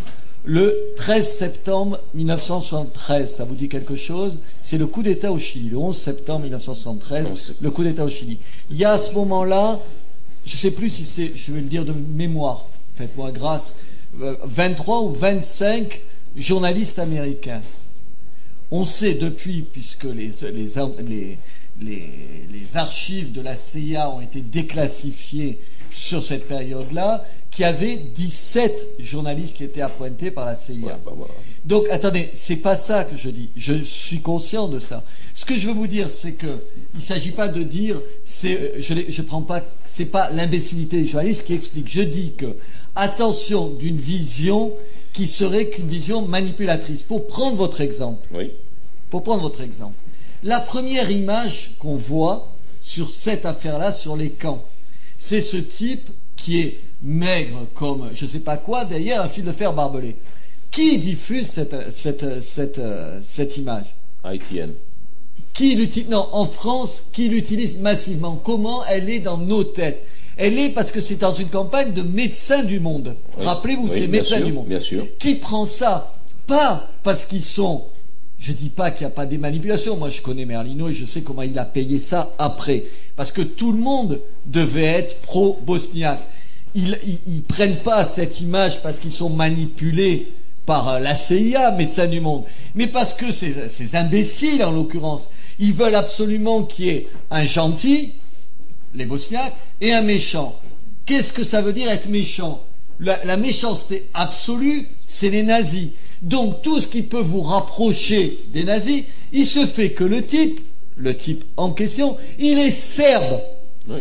Il est serbe, c'est pour vous dire la folie, le type dont on dit regardez comment il est traité derrière des barbelés maigres, rappelant évidemment les camps de concentration nazis, c'est ça qu'il y a derrière, il est serbe. Ce que je veux dire, c'est qu'il y a ces deux éléments. Il y a évidemment des agents d'influence, mais surtout, on est sur un milieu qui ne demande que ça. Moi, je suis allé, je sais plus si c'est 12 ou 15 fois à Sarajevo pendant la guerre. 12 ou 15 fois. Évidemment, quand vous arriviez à Sarajevo, vous aviez le sentiment d'être du côté des gentils, des bons. En face, il y avait des salauds, c'était aussi simple que ça. Les salauds de Serbes qui étaient appalés, qui tiraient, vous savez, avec euh, des fusils à lunettes sur les gens qui passaient, et vous, vous étiez dans le camp des bons. Ce que je veux dire, pour dire ça, c'est que ça collait exactement à tout ce que les journalistes attendent. Les journalistes, ils attendent quoi De se retrouver dans un, une fois de plus dans un conflit où il y a les bons et les méchants? ceux de ma génération, ils se disent, c'est la guerre d'Espagne, rappelez-vous, c'est la guerre d'Espagne, c'est les brigades internationales. C'est-à-dire, ce que j'essaye de dire, c'est que il n'y a pas que de la manipulation, je crois qu'elle est minoritaire, la manipulation. Elle est sur un milieu qui ne fonctionne que sur ça, que sur ces schémas-là, qui pense que euh, tous les Serbes étaient des salauds et tous les Bosniaques étaient gentils. Mais moi, je vois, il n'y avait pas. Je me dis, comment ça se fait qu'il n'y ait pas eu de journalistes qui aient enquêté sur le fait qu'il y avait un certain nombre de gens qui se battaient à Sarajevo, qui étaient des types qui venaient de Tchétchénie, qui venaient d'ailleurs et tout. Personne ne se posait cette question-là. Personne n'allait sur le front. Le front, attendez, il était quand même exactement à 500 mètres. Je veux dire, c'était pas, certes, il fallait faire les 500 mètres je vous le concède, c'était pas facile, pour se poser ces questions-là. Ce que je veux dire, c'est que personne ne les a empêchés d'aller là. Simplement, il allait de soi qu'on était du bon côté et de l'autre, ils étaient du mauvais. Comme M. Asselineau, comme il a des positions qui sont en gros, je résume pour mes confrères, contre l'Europe, qui est contre l'Europe? Qui est le plus contre l'Europe Vous avez le choix Marine Le Pen, parce que tout à l'heure, notre ami d'attaque ne se pose pas les questions d'alliance, mais oui, il y a des gens qui, comme lui, disent à peu près la même chose, qui s'appelle le Front National, mais lui attaque. Moi, j'ai vu les gens d'attaque refuser de venir dans mes émissions parce que j'étais un facho. C'est quand même ça, la liberté d'expression de ces gens-là aussi. C'est quand même ça. Le problème, monsieur Asselineau, c'est comme tant que vous serez assimilé à cette partie de l'échiquier politique qui est l'horreur absolue avec des raisons. Attendez, moi, je pense que Jean-Marie Le Pen n'est pas un saint, je vous le dis tout de suite. Je pense ça. Vous payez cette vision manichéenne des médias qui fait plus de dégâts encore que toutes les opérations de manipulation du monde. Et puis je pourrais en citer comme vous, il y en a 50 dans 50 conflits. Est-ce que vous connaissez l'ouvrage de Eric Hoffer qui s'intitule The Perfect Believer? Malheureusement, il n'a pas été traduit en français, j'aimerais le faire une fois. C'est un, un, un, ouvrage de 1957, écrit par un philosophe autodidacte, comme il y en a chez les anglo-saxons, mais un homme qui avait beaucoup d'acuité d'esprit, et qui explique comment on manipule la personne qui est prête à croire. Que ce soit un téléspectateur ou un fanatique religieux, les, mécanismes sont à peu près les mêmes. Eh bien, ce livre, on découvre que c'est un livre de chevet de ceux qui, par la suite, donne les petits coups, n'est-ce pas? Parce que la planche est déjà savonnée par le manque de curiosité, le conformisme sociologique, etc. Et il suffit de donner un tout petit coup pour que ça glisse tout seul. Mais le petit coup, il faut savoir le donner, parce que la planche est savonnée d'une certaine façon. Elle est comme ça, elle n'est pas comme ça. Donc on ne peut pas faire, par exemple, au profit des idées euh, d'Assolino, le petit coup de pouce pour que ça, que ça déclenche une avalanche. C'est dans l'autre sens qu'elle est savonnée. Mmh. C'est la, la, fabrication du consentement, voilà. Chomsky. Hein, ça, on n'a pas entendu Étienne Chouard, hein, je vois que vous avez pris des notes de façon. vous allez nous pondre quelque chose là. Alors, euh, Étienne Chouard, est-ce qu'on y arrive avec ou sans les journalistes? Euh, à mon avis, il n'y a pas de démocratie possible sans de véritables journalistes. Les journalistes sont des, devraient être des sentinelles du peuple, donc elles devraient être indépendantes. Et on a un petit peu le même problème, je dirais, avec les journalistes que celui qu'on a avec des juges. On a besoin de journalistes vraiment indépendants. D'ailleurs, dans le programme du CNR, ils l'avaient identifié, ils avaient bien vu que pendant la guerre, les, journaux étaient va en guerre et qu'ils avaient été largement responsables, qu'ils avaient collaboré, et donc les, gens du, Conseil national de la résistance euh, prenaient dans des institutions une protection des journalistes contre euh, l'appropriation par les plus riches. Et donc, on a, je pense qu'on a exactement le même On est en train, comme tout à l'heure, de discuter de choses essentielles qui sont les conséquences euh, d'une cause commune. Je pense que notre corps social a besoin d'institutions, c'est-à-dire de textes supérieurs qui protègent les citoyens qui veulent être journalistes comme on protège les citoyens qui veulent être juges. Et à mon avis, on peut faire de la même façon, c'est-à-dire qu'en en décidant de payer nous-mêmes les journalistes, alors, je ne défends évidemment pas les journalistes d'État qui seraient euh, contrôlés par l'exécutif. Évidemment, je ne pense pas ça. Je pense à des juges. Des juges dans un système qui fonctionne bien sont des gens que nous, citoyens, décidons de payer parce qu'on ne veut pas qu'ils soient payés par des acteurs privés, parce qu'on sait que ça va limiter leur euh, liberté de conscience. Nous voulons, nous, citoyens, payer ces journalistes et interdire à tous les organes euh, institués, donc l'exécutif, le, législatif, euh, tous les autres organes, on leur interdit de les influencer. Ça ne donne, pas un donne pas un système parfait, mais ça donnerait une, meilleure indépendance sûrement qu'aujourd'hui. Mais il me semble que pour être éclairé, une opinion a besoin d'être bien informée. Donc nous avons absolument besoin, c'est littéralement central, hein, la qualité de l'information pour que l'opinion puisse se, faire puisse se former dans de bonnes conditions. Et c'est absolument dramatique de laisser les acteurs les plus riches acheter les médias. C'est euh, pourquoi Rothschild achète Libération, c'est pas pour gagner de l'argent et en perd, c'est pour autre chose. C'est pour Bon, ben, chacun remplira les cases comme il le veut, mais pourquoi euh, une, autre banque, pourquoi la banque Lazare achète Le Monde? Pourquoi une, autre banque achète Le Monde Pourquoi euh, Lagardère et Dassault, qui sont deux marchands de canons, euh, possèdent les trois quarts de la, presse et la quasi-totalité de l'édition? C'est extrêmement dangereux. Et ça, ça donne... Je pense que c'est largement une, explication de, l'ambiance va-t-en-guerre qui règne en ce moment, où euh, euh, ceux qui euh, résistent à la propagande de guerre, parce que quand on va en Libye, on est un pays en guerre, et on a forcément une propagande de guerre. Et pareillement, en Libye, qui, qui, va subir la guerre, ils ont aussi une propagande. Et il me semble que pour avoir une bonne information, nous avons besoin d'entendre les deux propagandes et d'entendre en plus le son de cloche des journalistes partout dans le monde. Et donc, il est très important, évidemment, qu'on ait euh, toute l'information, euh, les informations contradictoires. Mais je pense que euh, nous plaindre nous plaindre de la mauvaise qualité de l'information, des, manipulations de l'information, de, la, déviance de l'information, alors qu'on voit bien que les journalistes se font acheter et donc rendent des comptes à leurs propriétaires. Sinon, ils sont. Euh, c'est Chomsky explique très bien qu'il n'y a pas besoin de les, leur donner des ordres. Il suffit de les recruter étant déjà libéraux. C'est-à-dire que ce que dit Chomsky, c'est euh, les journalistes le, présentateur à la télé est recruté parmi euh, une population ultralibérale, et après ça, il n'y a plus besoin de lui donner des consignes. Très naturellement et sans avoir l'impression du tout, en, ayant l'impression d'être parfaitement libre, cette personne va défendre un point de vue libéral. Et je pense que c'est largement comme ça que s'effectue la corruption des, des, journalistes. Mais ce n'est pas une fatalité, c'est parce que nous avons complètement renoncé à écrire nous-mêmes la Constitution, notre contrat social qui nous protégerait contre ces déviances au plus haut niveau du droit, d'une façon qui soit totalement inaccessible euh, euh, aux journalistes, aux, parlementaires, aux, exécutifs. Il faudrait que et là c'est mon antienne, hein, c'est ma rengaine, c'est ma. Il me semble parce que en fait c'est l'analyse qui m'amène, puisque je cherche à chaque fois la cause des problèmes, parce que je sais que si je m'en prends aux conséquences, je ne réglerai rien.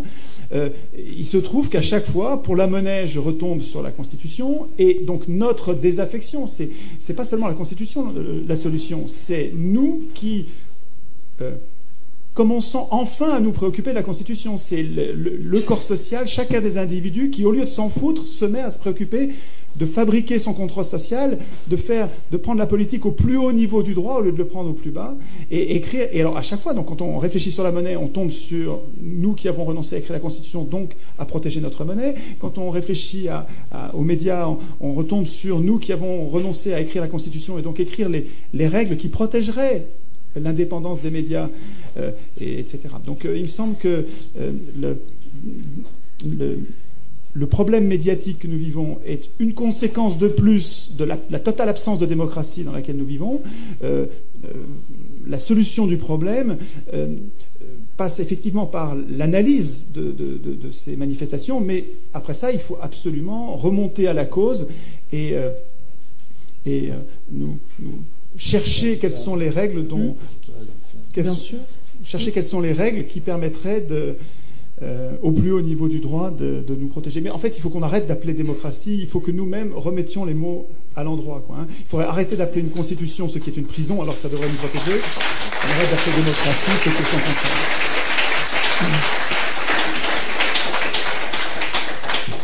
nous sommes en plutocratie, c'est-à-dire le régime où ce sont les plus riches qui dirigent. Et, c'est par construction. L'élection donne le pouvoir aux riches. Et donc, euh, il me semble que nous devrions, si, si, on veut parler de démocratie, il faut qu'on parle un petit peu de tirage au sort.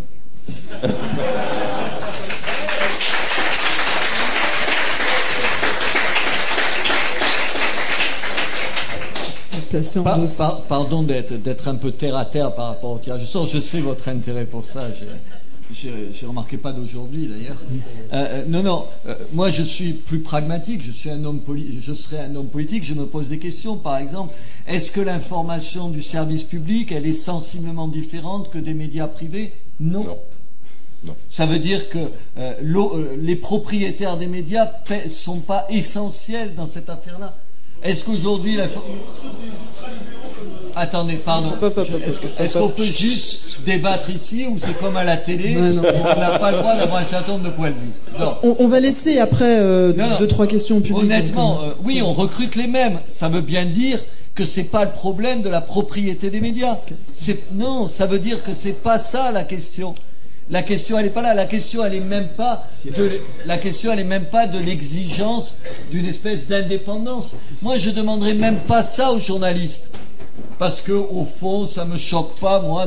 moi, j'ai toujours fait des émissions où je disais ce que je pensais, j'étais guère, guère objectif dans ce que je dis. Ce que je demande pas aux, Ce que je demande aux journalistes, ce que je demanderais seulement aux journalistes, c'est donner la parole aux uns et aux autres un point de vue à un autre point de vue. Moi, ce que j'ai envie d'entendre, j'ai envie d'entendre aujourd'hui d'autres choses sur la Syrie que le seul point de vue de l'armée syrienne libre. C'est juste ça que je leur demande.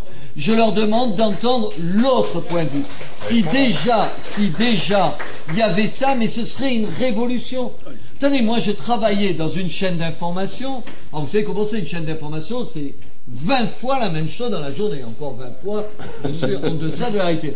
Sauf que c'est 20 fois la même chose.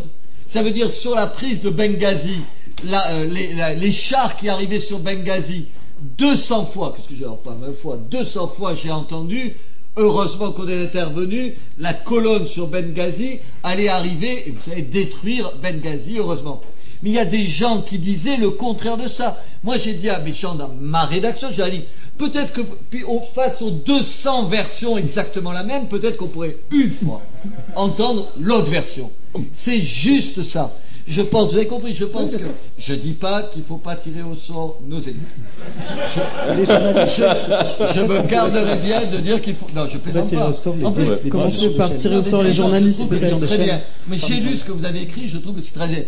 C'est sidérant mais moi, ah, je suis pour, moi, je suis absolument moi, je trouve que ça me fait réfléchir. Ça fait réfléchir. Je trouve la, la, biodiversité, y, compris en politique, est garantie par l'aléa. Vous, vous avez raison.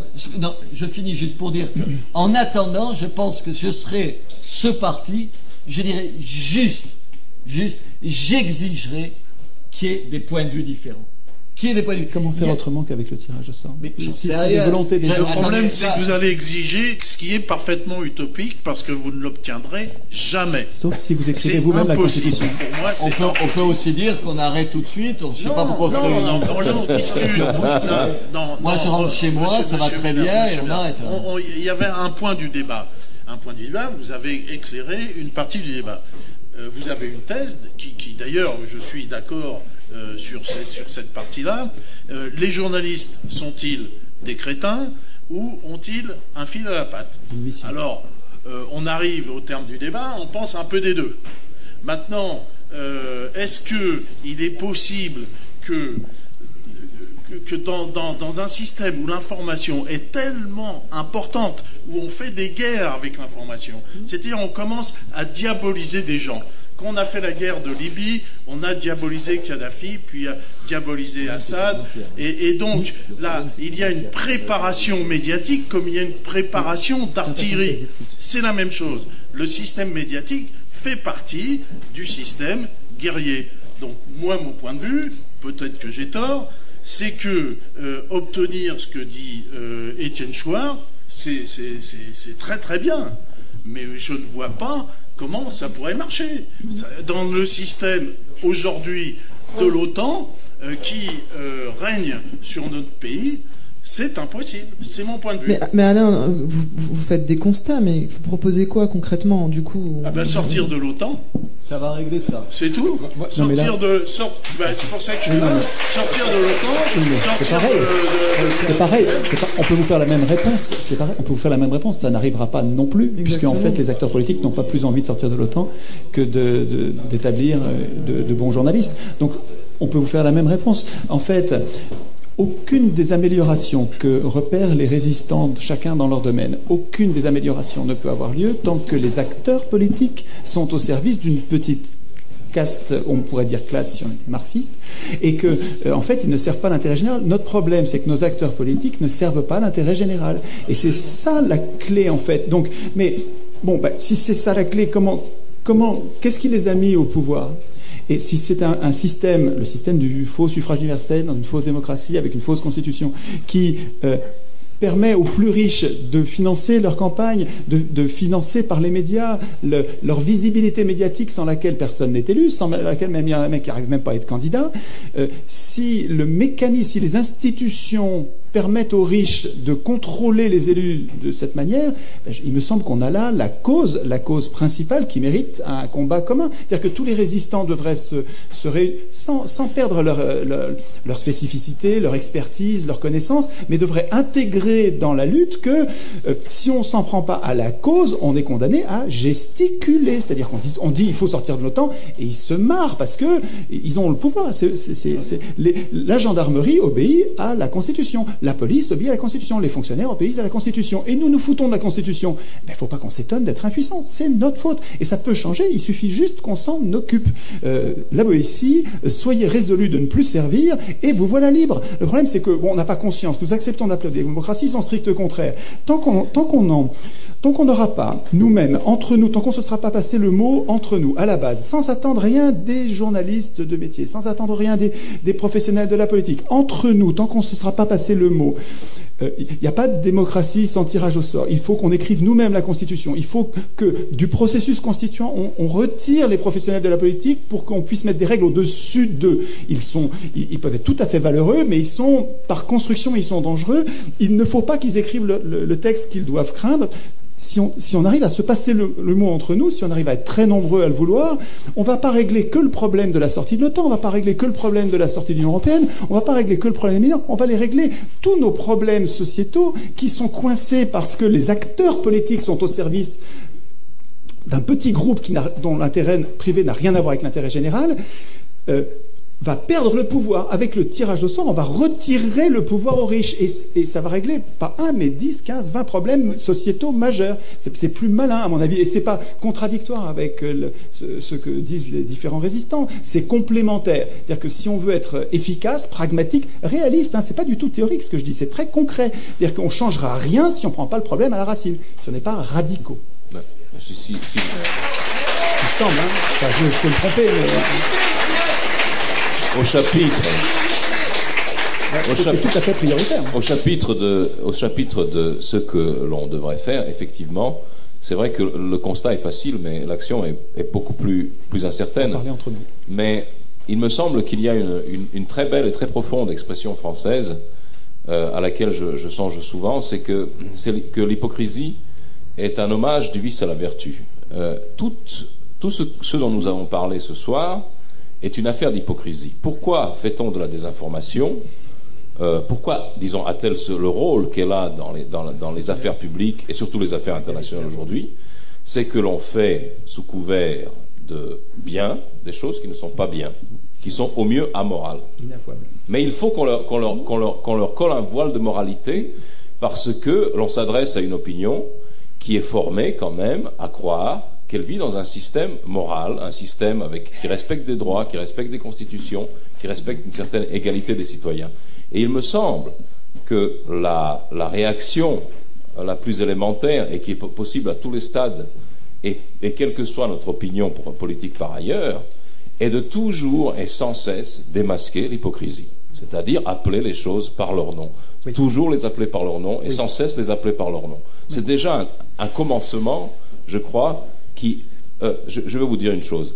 J'ai euh, eu la chance d'être le traducteur et l'ami d'un grand penseur russe qui s'appelait Alexandre Zinoviev, qui avait été un de ceux, il avait fait un grand livre qui s'appelait les hauteurs, les hauteurs béantes, qui avait démonté le mécanisme du pouvoir totalitaire ou de la sociologie totalitaire en URSS. Quand il a émigré en Occident, il a publié des livres où il décrivait l'Occident avec les mêmes clés qu'il avait utilisées pour décrire l'URSS.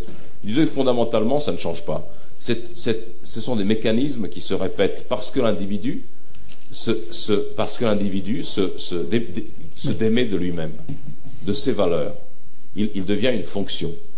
Et euh, euh, Zinoviev avait observé, par exemple, il disait, mais il avait une, il, avait une âme d'enfant. Il disait, c'est incroyable, on me parle de démocratie, on me parle de, de, concertation. Mais moi, quand je vais dans une banque, quand je vais dans une entreprise en Occident, je ne vois aucune trace de démocratie. Une pyramide du pouvoir. Où, est, ce qu'elle est cette démocratie? Au moins dans un hôpital soviétique, au, au, soviet de l'hôpital, si la, si la, balayeuse trouvait que le, que le, chirurgien faisait mal son travail, ben le chirurgien, il était, il était renvoyé. Donc, il y a des paradoxes de la démocratie. Et, euh, euh, lui, il avait été, disons, banni du RSS parce qu'il avait appelé les choses par leur nom, et ensuite il a été ostracisé en Occident parce qu'il appelait les choses par, leur nom. Et il disait, je ne suis pas dissident, je, ne prends pas une pause, je suis logicien, c'était son métier, j'appelle les choses par leur nom, ça suffit. Je n'ai pas besoin de prendre une pause.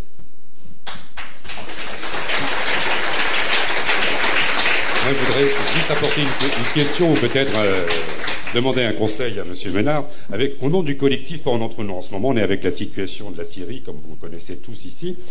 Et on a pu constater, je ne sais pas si vous avez pu remarquer, on ne l'a pas vu dans les médias, mais l'affaire des sanctions cet été. Euh, on a essayé d'organiser une manifestation devant le ministère des Affaires étrangères parce qu'il y avait près de 6000 franco-syriens qui étaient bloqués en Syrie. Je ne sais pas si vous le saviez ici. Nous, on l'a appris par le biais du réseau parce qu'il y a pas mal de, collectifs associatifs qui se sont joints à nous, même des, Ivoiriens aussi, parce qu'il faut voir aussi cette affaire d'intervention, les dégâts que ça a pu causer même de l'autre côté de la Méditerranée, comment ça a été perçu, même si c'est parti dans un bon esprit. Maintenant, euh, il n'est pas vu vraiment comme, euh, comme un dictateur pour certains je, referme ma, parenthèse. Alors, comment faire pour s'organiser pour parce qu'on a appelé les, médias, on a appelé les journalistes pour qu'ils puissent nous soutenir devant le ministère des Affaires étrangères. La réponse qu'on a eue euh, de l'attaché de, de M. Fabius, c'était euh, c'était leur risque et péril. Ah bon, euh, c'est des gens avec toutes les images qu'on voyait dans les dans les, médias pour n'importe quel franco-syrien, la première chose, c'est d'aller voir sa famille, voir si elle est encore vivante. Je ne sais pas. Je...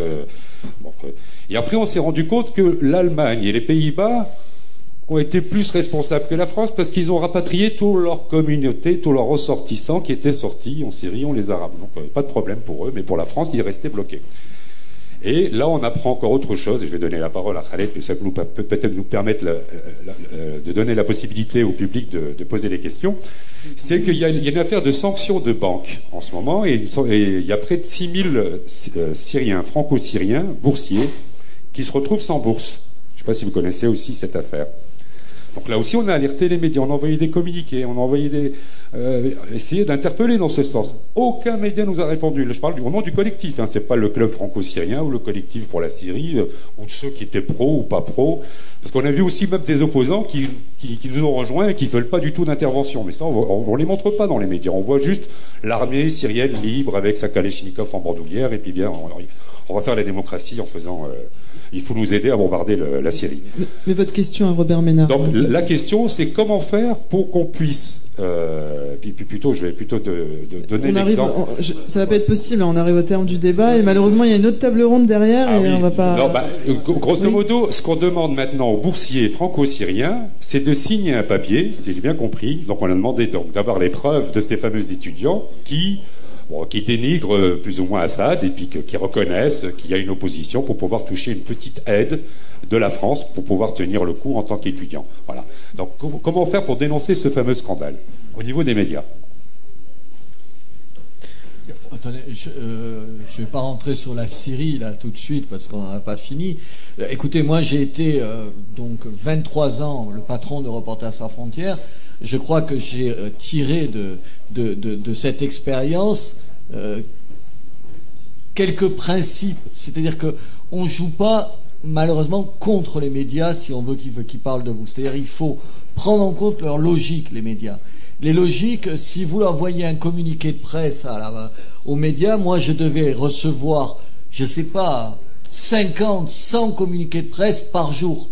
Les gens me disent pourquoi tu ne parles pas de mon livre? Des livres, je devais en recevoir 10, 15 par jour. Vous imaginez, vous lisez vous 15 bouquins par jour, ça n'existe pas, ça, je veux dire. Donc ça veut dire que c'est souvent euh, les gens, euh, enfin je critique personne ici, hein, euh, souvent c'est les, mauvaises, les, ça fonctionne pas comme ça. Vous pouvez ne pas aimer les médias, c'est pour ça c'est juste ça que j'essaye de dire. Vous pouvez croire que les médias ils sont juste manipulés. Je pense qu'il faut savoir comment ils fonctionnent. Savoir comment se choisit l'information, comment elle se fait, pour aussi rentrer dans ces interstices. Je suppose que, en attendant qu'on modifie radicalement le monde, vous avez juste besoin qu'on parle de vous et qu'on essaye d'en parler bien, pour pas porter. Et ça, ça veut dire qu'il... Oui, bien sûr. Moi, j'ai fait pendant 25 ans des coups médiatiques. Ça veut dire que les médias, ils aimaient ou ils aimaient pas, ils parlaient de nous. Alors, plutôt en bien, parce qu'on était plutôt sur un truc sympathique, de temps en temps mal, mais je crois que c'est cette logique-là. Les médias, ils n'aiment que ça. Les communiqués, ça sert à rien. Les bouquins, ça sert à rien. Les conférences de presse, ça sert à rien. Oui, si vous êtes euh, Sarkozy, ça sert, parce que tout le monde y va. Mais quand vous êtes nous, là, ça sert à rien. Une conférence de presse de M. Asselineau, qui va venir? Qui va venir? La meilleure attachée de presse du monde, elle fera pas venir les gens je veux bien, moi, je critique pas, je sais pas qui s'occupe de la communication. C'est-à-dire qu'il faut fonctionner autrement, autrement en se disant comment il marche, qu'est-ce qu'il est fait, c'est des images, comment on fabrique des images, comment on propose des images. Reportage Frontière, pendant des années, on a, on a filmé nos propres opérations et on a amené les images. Ça fonctionnait parce qu'il y a des médias qui ont peu d'images parce que parce qu'il faut fournir 24 heures sur 24 des images et qu'on faisait ça. Vous pouvez trouver que ça marche pas. Nous, euh, ça marchait, ça marchait. Et je pense que c'est des choses comme ça dont il faut parler. Alors, en attendant, on sort ça marchait parce que vous étiez dans le bon camp. On était dans le bon camp. C'est pas vrai toujours. C'est pas vrai toujours. C'est pas vrai toujours. C'est pas toujours vrai. C'est trop facile de dire ça. Et je ne crois pas, permettez-moi de vous dire, que quand on sera sorti de l'OTAN, parce que je vous rappelle que la France, elle, a été une période où elle n'était pas à l'OTAN, et ça en faisait pas une meilleure information. Enfin, elle était à l'OTAN, mais pas à Oui, c'est ça. Oui, François, le mot de la fin? Oui, je vais peut-être euh, conclure. Je voudrais euh, d'abord dire que j'ai beaucoup apprécié l'intervention de Slobodan Despot, la dernière, sur Zinoviev.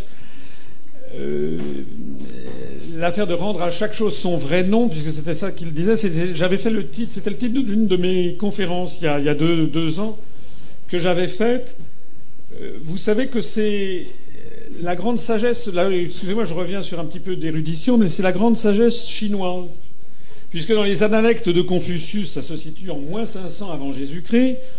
Confucius a des comment dirais-je, euh, des élèves et il y en a un qui lui dit Maître, à quoi accorderiez-vous votre premier soin si vous étiez appelé aux affaires du royaume de, de Chu Parce que c'est pendant la, période des royaumes combattants. Et Confucius répond à rendre à chaque chose son vrai nom. Et c'était en moins 500 avant Jésus-Christ. Et donc, euh, ce Le, qui est, le, qui est le, disciple de Confucius, lui dit Mais quand même, je, Maître, vous vous égarez loin du but. Je vous demande euh, comment vous allez gérer les affaires du royaume de Wu et vous me dites ça Et lui dit oui, parce que lorsque on ne donne pas à chaque chose son vrai nom, eh bien on ne peut pas raisonner correctement. Donc ça, c'est quelque chose qui est très très important. J'essaie personnellement de le faire de temps en temps lorsque, par exemple, j'essaie d'expliquer que le mot européen ne veut rien dire, que lorsque les gens disent que Airbus est un avion européen, c'est un mensonge. Parce que derrière tout ça, ce sont des mots codés, et c'est vrai qu'à partir de ça, il faut revenir, et ça nécessite des explications, ça nécessite d'entrer dans le détail, de revenir à qu'est-ce que l'on définit comme étant la démocratie, comme étant euh, quelque chose d'européen. Alors ça me permet de rebondir sur ce qu'a dit euh, mon ami Étienne Chouard. Euh, malheureusement, je crois qu'on arrive à peu près à la fin, mm. c'est un peu dommage. Il me faudra qu'on ait de nouveau ces débats. Je, je, voudrais dire plusieurs choses, parce que je sais que on a eu un peu un débat euh, sur ces questions, enfin même un dissentiment. Controverse. Une controverse sur ces questions de, tirage au sort. Euh, d'abord, premièrement, je voudrais que je voudrais pas que seul l'UPR apparaisse comme étant concerné. Il faudrait que, ça serait bien que, j'aimerais savoir ce que, ce que le Parti socialiste, ce que M. Mélenchon, ce que du côté Le Pen, c'est ce qu'ils en disent, parce qu'il n'y a pas que l'UPR qui est concerné par une telle proposition. Non, je le dis parce que c'est important. C'est important euh, de, le dire. Deuxièmement, il y a un problème logique et que je ne vois pas très bien, c'est que je ne vois pas pourquoi il serait plus facile de mobiliser les Français sur cette question, puisque de toute façon, il n'y aura pas davantage les médias que moi. Et nous avons expliqué, parce qu'il explique que on a, je n'ai pas pu être candidat parce que je n'avais pas les médias, ce qui est un fait, Mais il n'aura pas non plus les médias pour ça. Donc ça ne sera pas plus facile, ce sera même tout aussi impossible. Donc la question qui se pose, c'est de savoir est-ce que, sur quoi peut-on mobiliser le plus les gens? Et personnellement, et Robert Ménard l'a dit tout à l'heure, l'a dit tout à l'heure, c'est que le, c'est que le, euh, moi je, je, suis, je veux, je veux euh, changer les choses, les changer rapidement, puisque je le répète, et j'aurai l'occasion de le répéter plus tard dans la soirée, nous perdons actuellement 800 emplois industriels par jour. Une usine ferme chaque jour.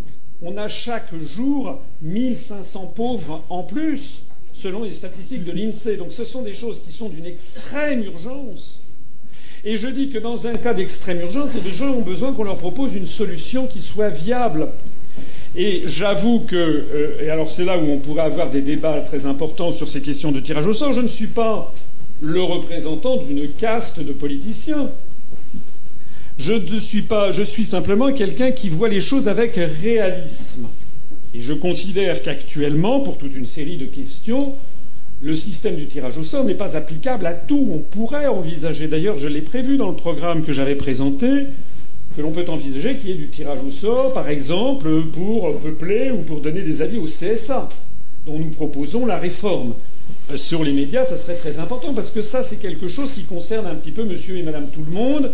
Sur chacun peut avoir son avis. On peut avoir des panels avec des milliers de personnes à qui on pourrait demander ben, est-ce que vous estimez, par exemple, que toutes les opinions sont représentées à la télévision, etc. Et le CSA pourrait, en se fondant là-dessus, par exemple, donner des instructions, des orientations aux, médias. Je suis en revanche beaucoup, euh, beaucoup, beaucoup plus réservé euh, sur l'affaire de la représentation euh, politique pour toute une série de, sujets. D'abord, je signale au passage que le, tirage au sort, il existe, par exemple, pour les, pour les jurys, les jurys d'assises. ça ne règle pas le problème de la justice en France. Bon, je voudrais dire que s'agissant du, tirage au sort, c'est vrai qu'on peut critiquer la démocratie, le suffrage universel, c'est vrai. Mais moi, ce que j'observe, c'est que pour l'instant, on n'a pas trouvé mieux encore pour mobiliser pour que l'ensemble d'une population se sente concernée. Si vous aviez un système de tirage au sort, je vais évoquer ici quelques objections que j'avais faites. Si vous aviez un système de tirage au sort, d'abord, il y a des gens, il y a beaucoup de gens qui ne veulent pas obtenir de fonctions électives. Il y a des gens que ça ne concerne pas. Il y a des gens que ça n'intéresse pas. Oui, mais ça veut donc dire qu'il faudrait procéder éventuellement. Pardon, je m'excuse. Non, mais attendez. Non, non, non, je ne peux pas accepter ça. Les gens ne sont pas concernés parce qu'ils n'ont pas droit à la parole. Mais ça n'est. Attendez, je peux parler? Exactement comme moi à l'instant. Le système du tirage au sort revient à vous faire croire que vous seriez choisi. Mais qu'est-ce qui vous dirait que vous seriez choisi? Parce qu'il faut bien voir que si nous avons 577 députés, eh bien, les 577 députés tirés au sort sur 46 millions, vous aurez la chance d'être choisi comme d'être élu, d'avoir le gros lot au loto. Je signale au passage, je signale au passage que le tirage au sort, le tirage au sort, ne, comment dirais-je, euh, ne, euh, euh, ne, garantit en rien que c'est représentatif des opinions. Qu'est-ce qui empêcherait que le tirage au sort étant un tirage au sort, qu'est-ce qui empêcherait que vous ayez d'un seul coup 90% de gens de sensibilité UMP Il y aura la moitié de femmes Rien. mécaniquement. Oui, non mais il faut donc faire. Si vous entrez dans le détail petit à petit, vous vous apercevez. Par ailleurs, le fait même d'être tiré au sort, quand euh, il y a un débat, par exemple, parlementaire, et qu'il y a un vote, vous ferez quoi? Non, non, je me tourne vers vous puisque vous m'avez interrompu. Non, ça, allez-y. Vous raisonnez comme si on remplace les élections par tirage au sort. C'est beaucoup plus complexe que ça. On ne va pas nommer l'Assemblée nationale par tirage au sort. Donc, ah, bah, ça, vous le, le diable sur la muraille, c'est trop facile. Le moment où on instaure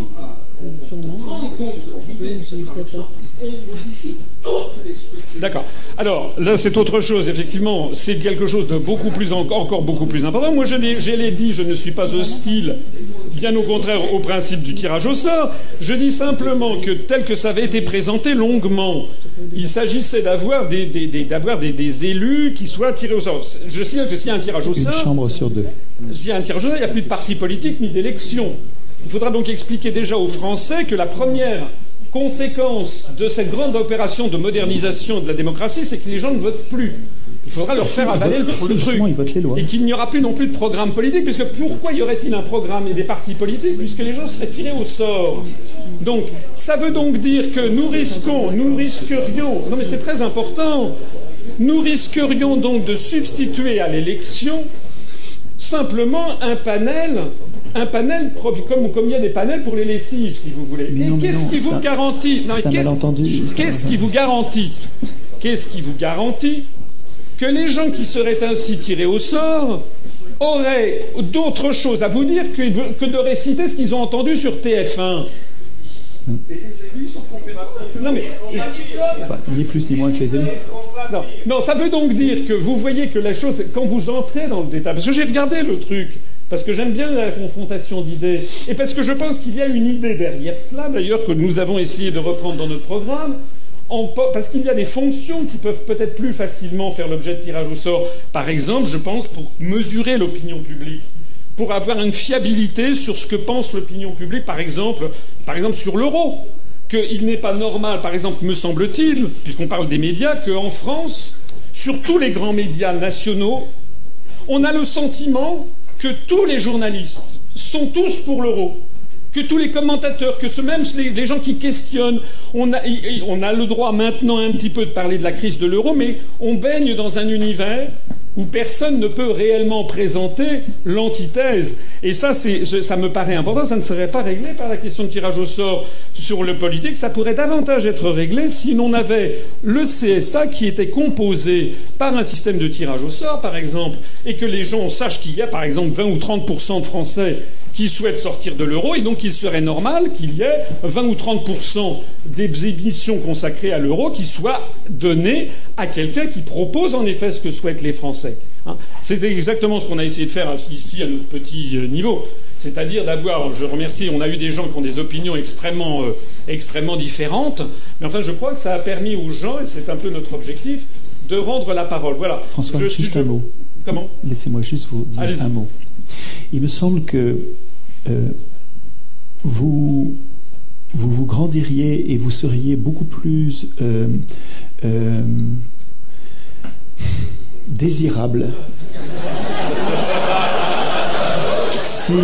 si, vous promettiez en plus, en plus des solutions que vous proposez et que je trouve remarquables, si vous proposiez de rendre un peu du pouvoir que vous briguez au peuple qui vous aurait élu. Et c'est pas incompatible, c'est pas contradictoire. C'est-à-dire que je suis quand même étonné de la difficulté qu'ont nos candidats au pouvoir à nous en rendre enfin un peu pour de vrai, pour de vrai, comme on dit à la récré. Euh, euh, c'est-à-dire que, qu'est-ce que, vous ne perdriez rien à, à proposer, promouvoir une deuxième chambre qui, au lieu d'être ce Sénat sénile, serait une chambre de, citoyens tirés au sort, amateurs, mille personnes qui, seraient, qui continueraient à exercer leur métier et qui n'auraient pas, qui, qui, ne, qui ne vous remplaceraient pas. Mais non, mais ça, il ne s'agit pas. Il s'agit pas. Mais moi, hein plus que question pour question, pourquoi est-ce que, euh, Étienne Chouard, vous êtes allé euh, à la présentation du programme présidentiel de Nicolas Dupont-Aignan, puis de, de, de Jean-Luc Mélenchon, alors que vous n'êtes pas venu à la mienne et que vous, n'avez pas non non et que vous n'avez pas demandé à Nicolas Dupont-Aignan et à Jean-Luc Mélenchon ce qu'ils pensent du tirage au sort. non non non mais c'est très important parce que je ne voudrais pas, je l'ai déjà dit tout à l'heure, que nous, que nous soyons enfermés dans ce débat comme si ça ne concernait que l'UPR. Je dis quant à moi que ça n'est pas la priorité du moment parce que d'abord ça n'existe nulle part ailleurs au monde. Ça veut donc bien dire que ça pose des problèmes extrêmement importants en termes techniques, très très importants. Quand vous commencez à creuser le sujet, vous avez les gens qui sont malades, les gens qui sont impotents, les gens qui sont, qui sont, qui sont Alzheimer, etc. Donc ça veut dire qu'il faudrait faire... Non, ça n'est pas trop facile. Ça veut dire qu'il faudrait dresser des listes d'aptitudes ça voudrait aussi que vous avez des problèmes de... Non, non, non, ça voudrait dire que vous auriez des problèmes de maintien de l'ordre public si, par exemple, dans une circonscription très à gauche, le sort tombait sur des gens très à droite. Parce que les gens... Vous avez, avec le système électif, vous avez un système très important, c'est la confiance que les gens doivent avoir, la confiance que les gens doivent avoir dans le fait que leur vote a été pris en compte. C'est d'ailleurs la raison pour laquelle, de façon très cohérente, nous, nous proposons l'interdiction du suffrage des votes électroniques. Parce que tout le monde sait bien que les votes électroniques, c'est la porte ouverte à quelque chose de catastrophique. Mais comment tirerez-vous au sort 500, 500 personnes sur 46 millions d'électeurs? Ça sera forcément de façon électronique. Et vous n'enlèverez pas dans la, dans la tête des gens le fait qu'il y a des problèmes de sélection. Encore une, fois, encore une fois, je ne veux pas, je ne veux pas exacerber l'opposition avec Étienne, puisqu'on en a parlé, je suis d'accord sur le fait, personnellement, je suis d'accord sur le fait que le système actuel n'est pas satisfaisant, et je suis d'accord qu'il faudrait pouvoir mieux prendre en compte, en effet, ce que pense la population, l'homme de la rue. Mais je voudrais donc c'est la raison pour laquelle oui. Pardon, je voudrais pas. Il y a un truc qui s'appellerait déjà la proportionnelle. si vous pouviez. Oui, mais ça consiste toujours à désigner des maîtres. Est-ce qu'il n'y a pas, c'est toujours des maîtres. Est-ce qu'il n'y a pas d'autres urgences qu'un débat pareil quand on voit la misère du monde. non, mais la misère du monde, elle vient, elle vient d'élus qui sont au service des riches. Enfin, excusez-moi, la misère du monde vient du fait que les riches ont pris le pouvoir. Et je voudrais, je voudrais, euh. je voudrais, peut-être en, en conclusion, je voudrais dire aussi quelque chose, c'est que ça vient également du problème, me semble-t-il, des partis politiques. Parce que, selon la Constitution française, les partis concourent à l'expression du suffrage universel. Donc la difficulté, le problème de fond de la société française, c'est que vous avez plein de partis politiques qui en fait disent la même chose. Il est là le problème. Donc si nous avions, si nous, la, démocratie, personne ne proposait le système de tirage au sort, je suis désolé, en 1981, lorsque François Mitterrand a remplacé Valéry Giscard d'Estaing, pour une raison simple, c'est parce que les Français ont eu le sentiment que là, ils avaient pu faire un changement de façon très substantielle, parce que ce n'étaient pas les mêmes programmes, parce que M. Mitterrand avait proposé, avait été élu et a mis en œuvre un programme de nationalisation générale de tout le secteur bancaire de toutes les grandes sociétés industrielles, de suppression de la peine de mort, il y a eu un véritable changement politique de très grande importance. Donc la question, me semble-t-il, ça n'est pas sur le système électif, la question c'est sur le fait que comment se fait-il que ces partis ont été amenés progressivement à proposer en gros la même chose? C'est parce que nous avons perdu les pouvoirs, que ces pouvoirs ont été transférés à la Banque centrale européenne, à la Commission européenne, à l'OTAN. Et le fait d'avoir des tirés au sort ne changerait rien au fait que nous n'aurions toujours pas nos pouvoirs puisqu'ils ont été transférés Est-ce que ce sont pas Des élus qui ont... Est-ce que ce ne sont pas des élus qui ont bradé la souveraineté? On arrive vraiment au bout. C'est très rapide. Oh, c'est très rapide, c'est très rapide. Ah. Si vous avez toute la nuit, il euh, n'y a pas de problème. C'est très rapide, François. Je ne sais pas si on m'entend là. Très rapidement, oui, allez-y. Je, je, crois que, je crois qu'on tourne en rond parce qu'au fond, on décrit, on décrit simplement des défauts du tissu humain. On décrit des défauts du tissu humain. Euh, en Suisse, par exemple, d'où je viens, on a un système représentatif qui est, paraît-il, le plus, le plus direct en termes démocratiques au monde. On a une, on a une, on a une élection, on a un parlement de milices, donc de gens qui ne sont pas professionnels au Parlement. On a le droit de référendum et d'initiative populaire. On peut révoquer n'importe quelle loi euh, en, récoltant 100 000 signatures et en, remportant la, votation. Néanmoins, qu'est-ce qu'on constate? C'est que ce pays-là euh, n'a pas plus de divertissement. Si, il y a un parti qui sort un peu du lot, qui est, le parti souverainiste, euh, l'UDC, à 30% environ des voix c'est vrai, qui est contre le reste du système, mais le système en attendant, y compris ce parti-là, lorsque vous regardez la composition du Parlement helvétique, euh, vous avez environ 240 députés, il y en a plus de 230 sur les 240 qui sont tenus par des conseils d'administration dans l'industrie pharmaceutique, dans la banque, dans l'assurance. Ces gens-là, dès sont élus. C'est parce qu'ils sont élus. C'est juste, juste parce qu'ils sont élus, euh, Mais, excusez-moi, excusez-moi, ils entrent dans les conseils d'administration après leur élection. Mais oui, mais, mais, quelqu'un qui serait désigné au hasard, il, serait aussi recruté de la même manière. Non, non, il faut du temps. évidemment.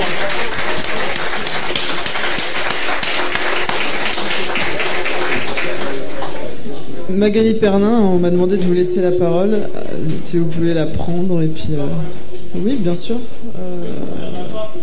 Il y, en a, il y en a un qui ne sert pas. Là. D'accord.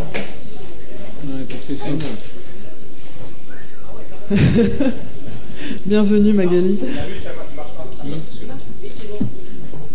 Magali, c'est une blogueuse. Non, j'avais juste une petite question bête.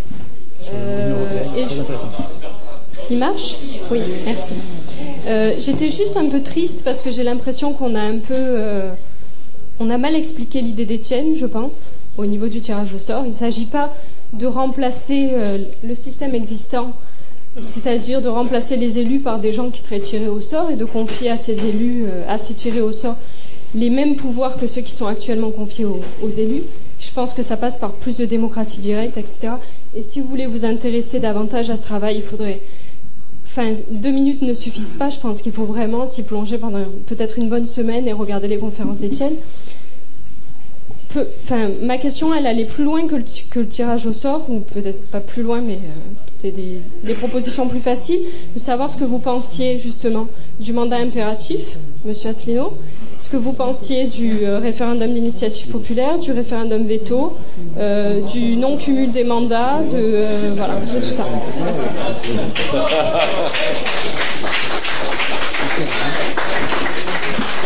Alors s'agissant de, ces questions, je renvoie, d'ailleurs, j'en profite pour signaler que nous avons imprimé et édité un programme collector qui s'appelle CNR 2.0 euh, qui s'appelle Programme de libération, qui reprend point par point euh, ce que j'avais présenté le 3 décembre dernier. Donc je signale, pour répondre à ces questions, euh, que nous avons proposé un référendum d'initiative populaire, le recours plus fréquent au référendum avec des référendums à choix multiples pour justement enlever au référendum ce parfum toujours que les Français craignent de plébiscite depuis Napoléon Ier et Napoléon III, et puis également euh, des mesures très importantes en matière de non-cumul des mandats, et puis aussi et je me permets d'insister sur le fait que euh, un certain nombre d'institutions d'État où on introduirait effectivement un système de tirage au sort, par exemple, je reviens sur l'affaire du CSA, qui me paraîtrait quelque chose effectivement d'opportun,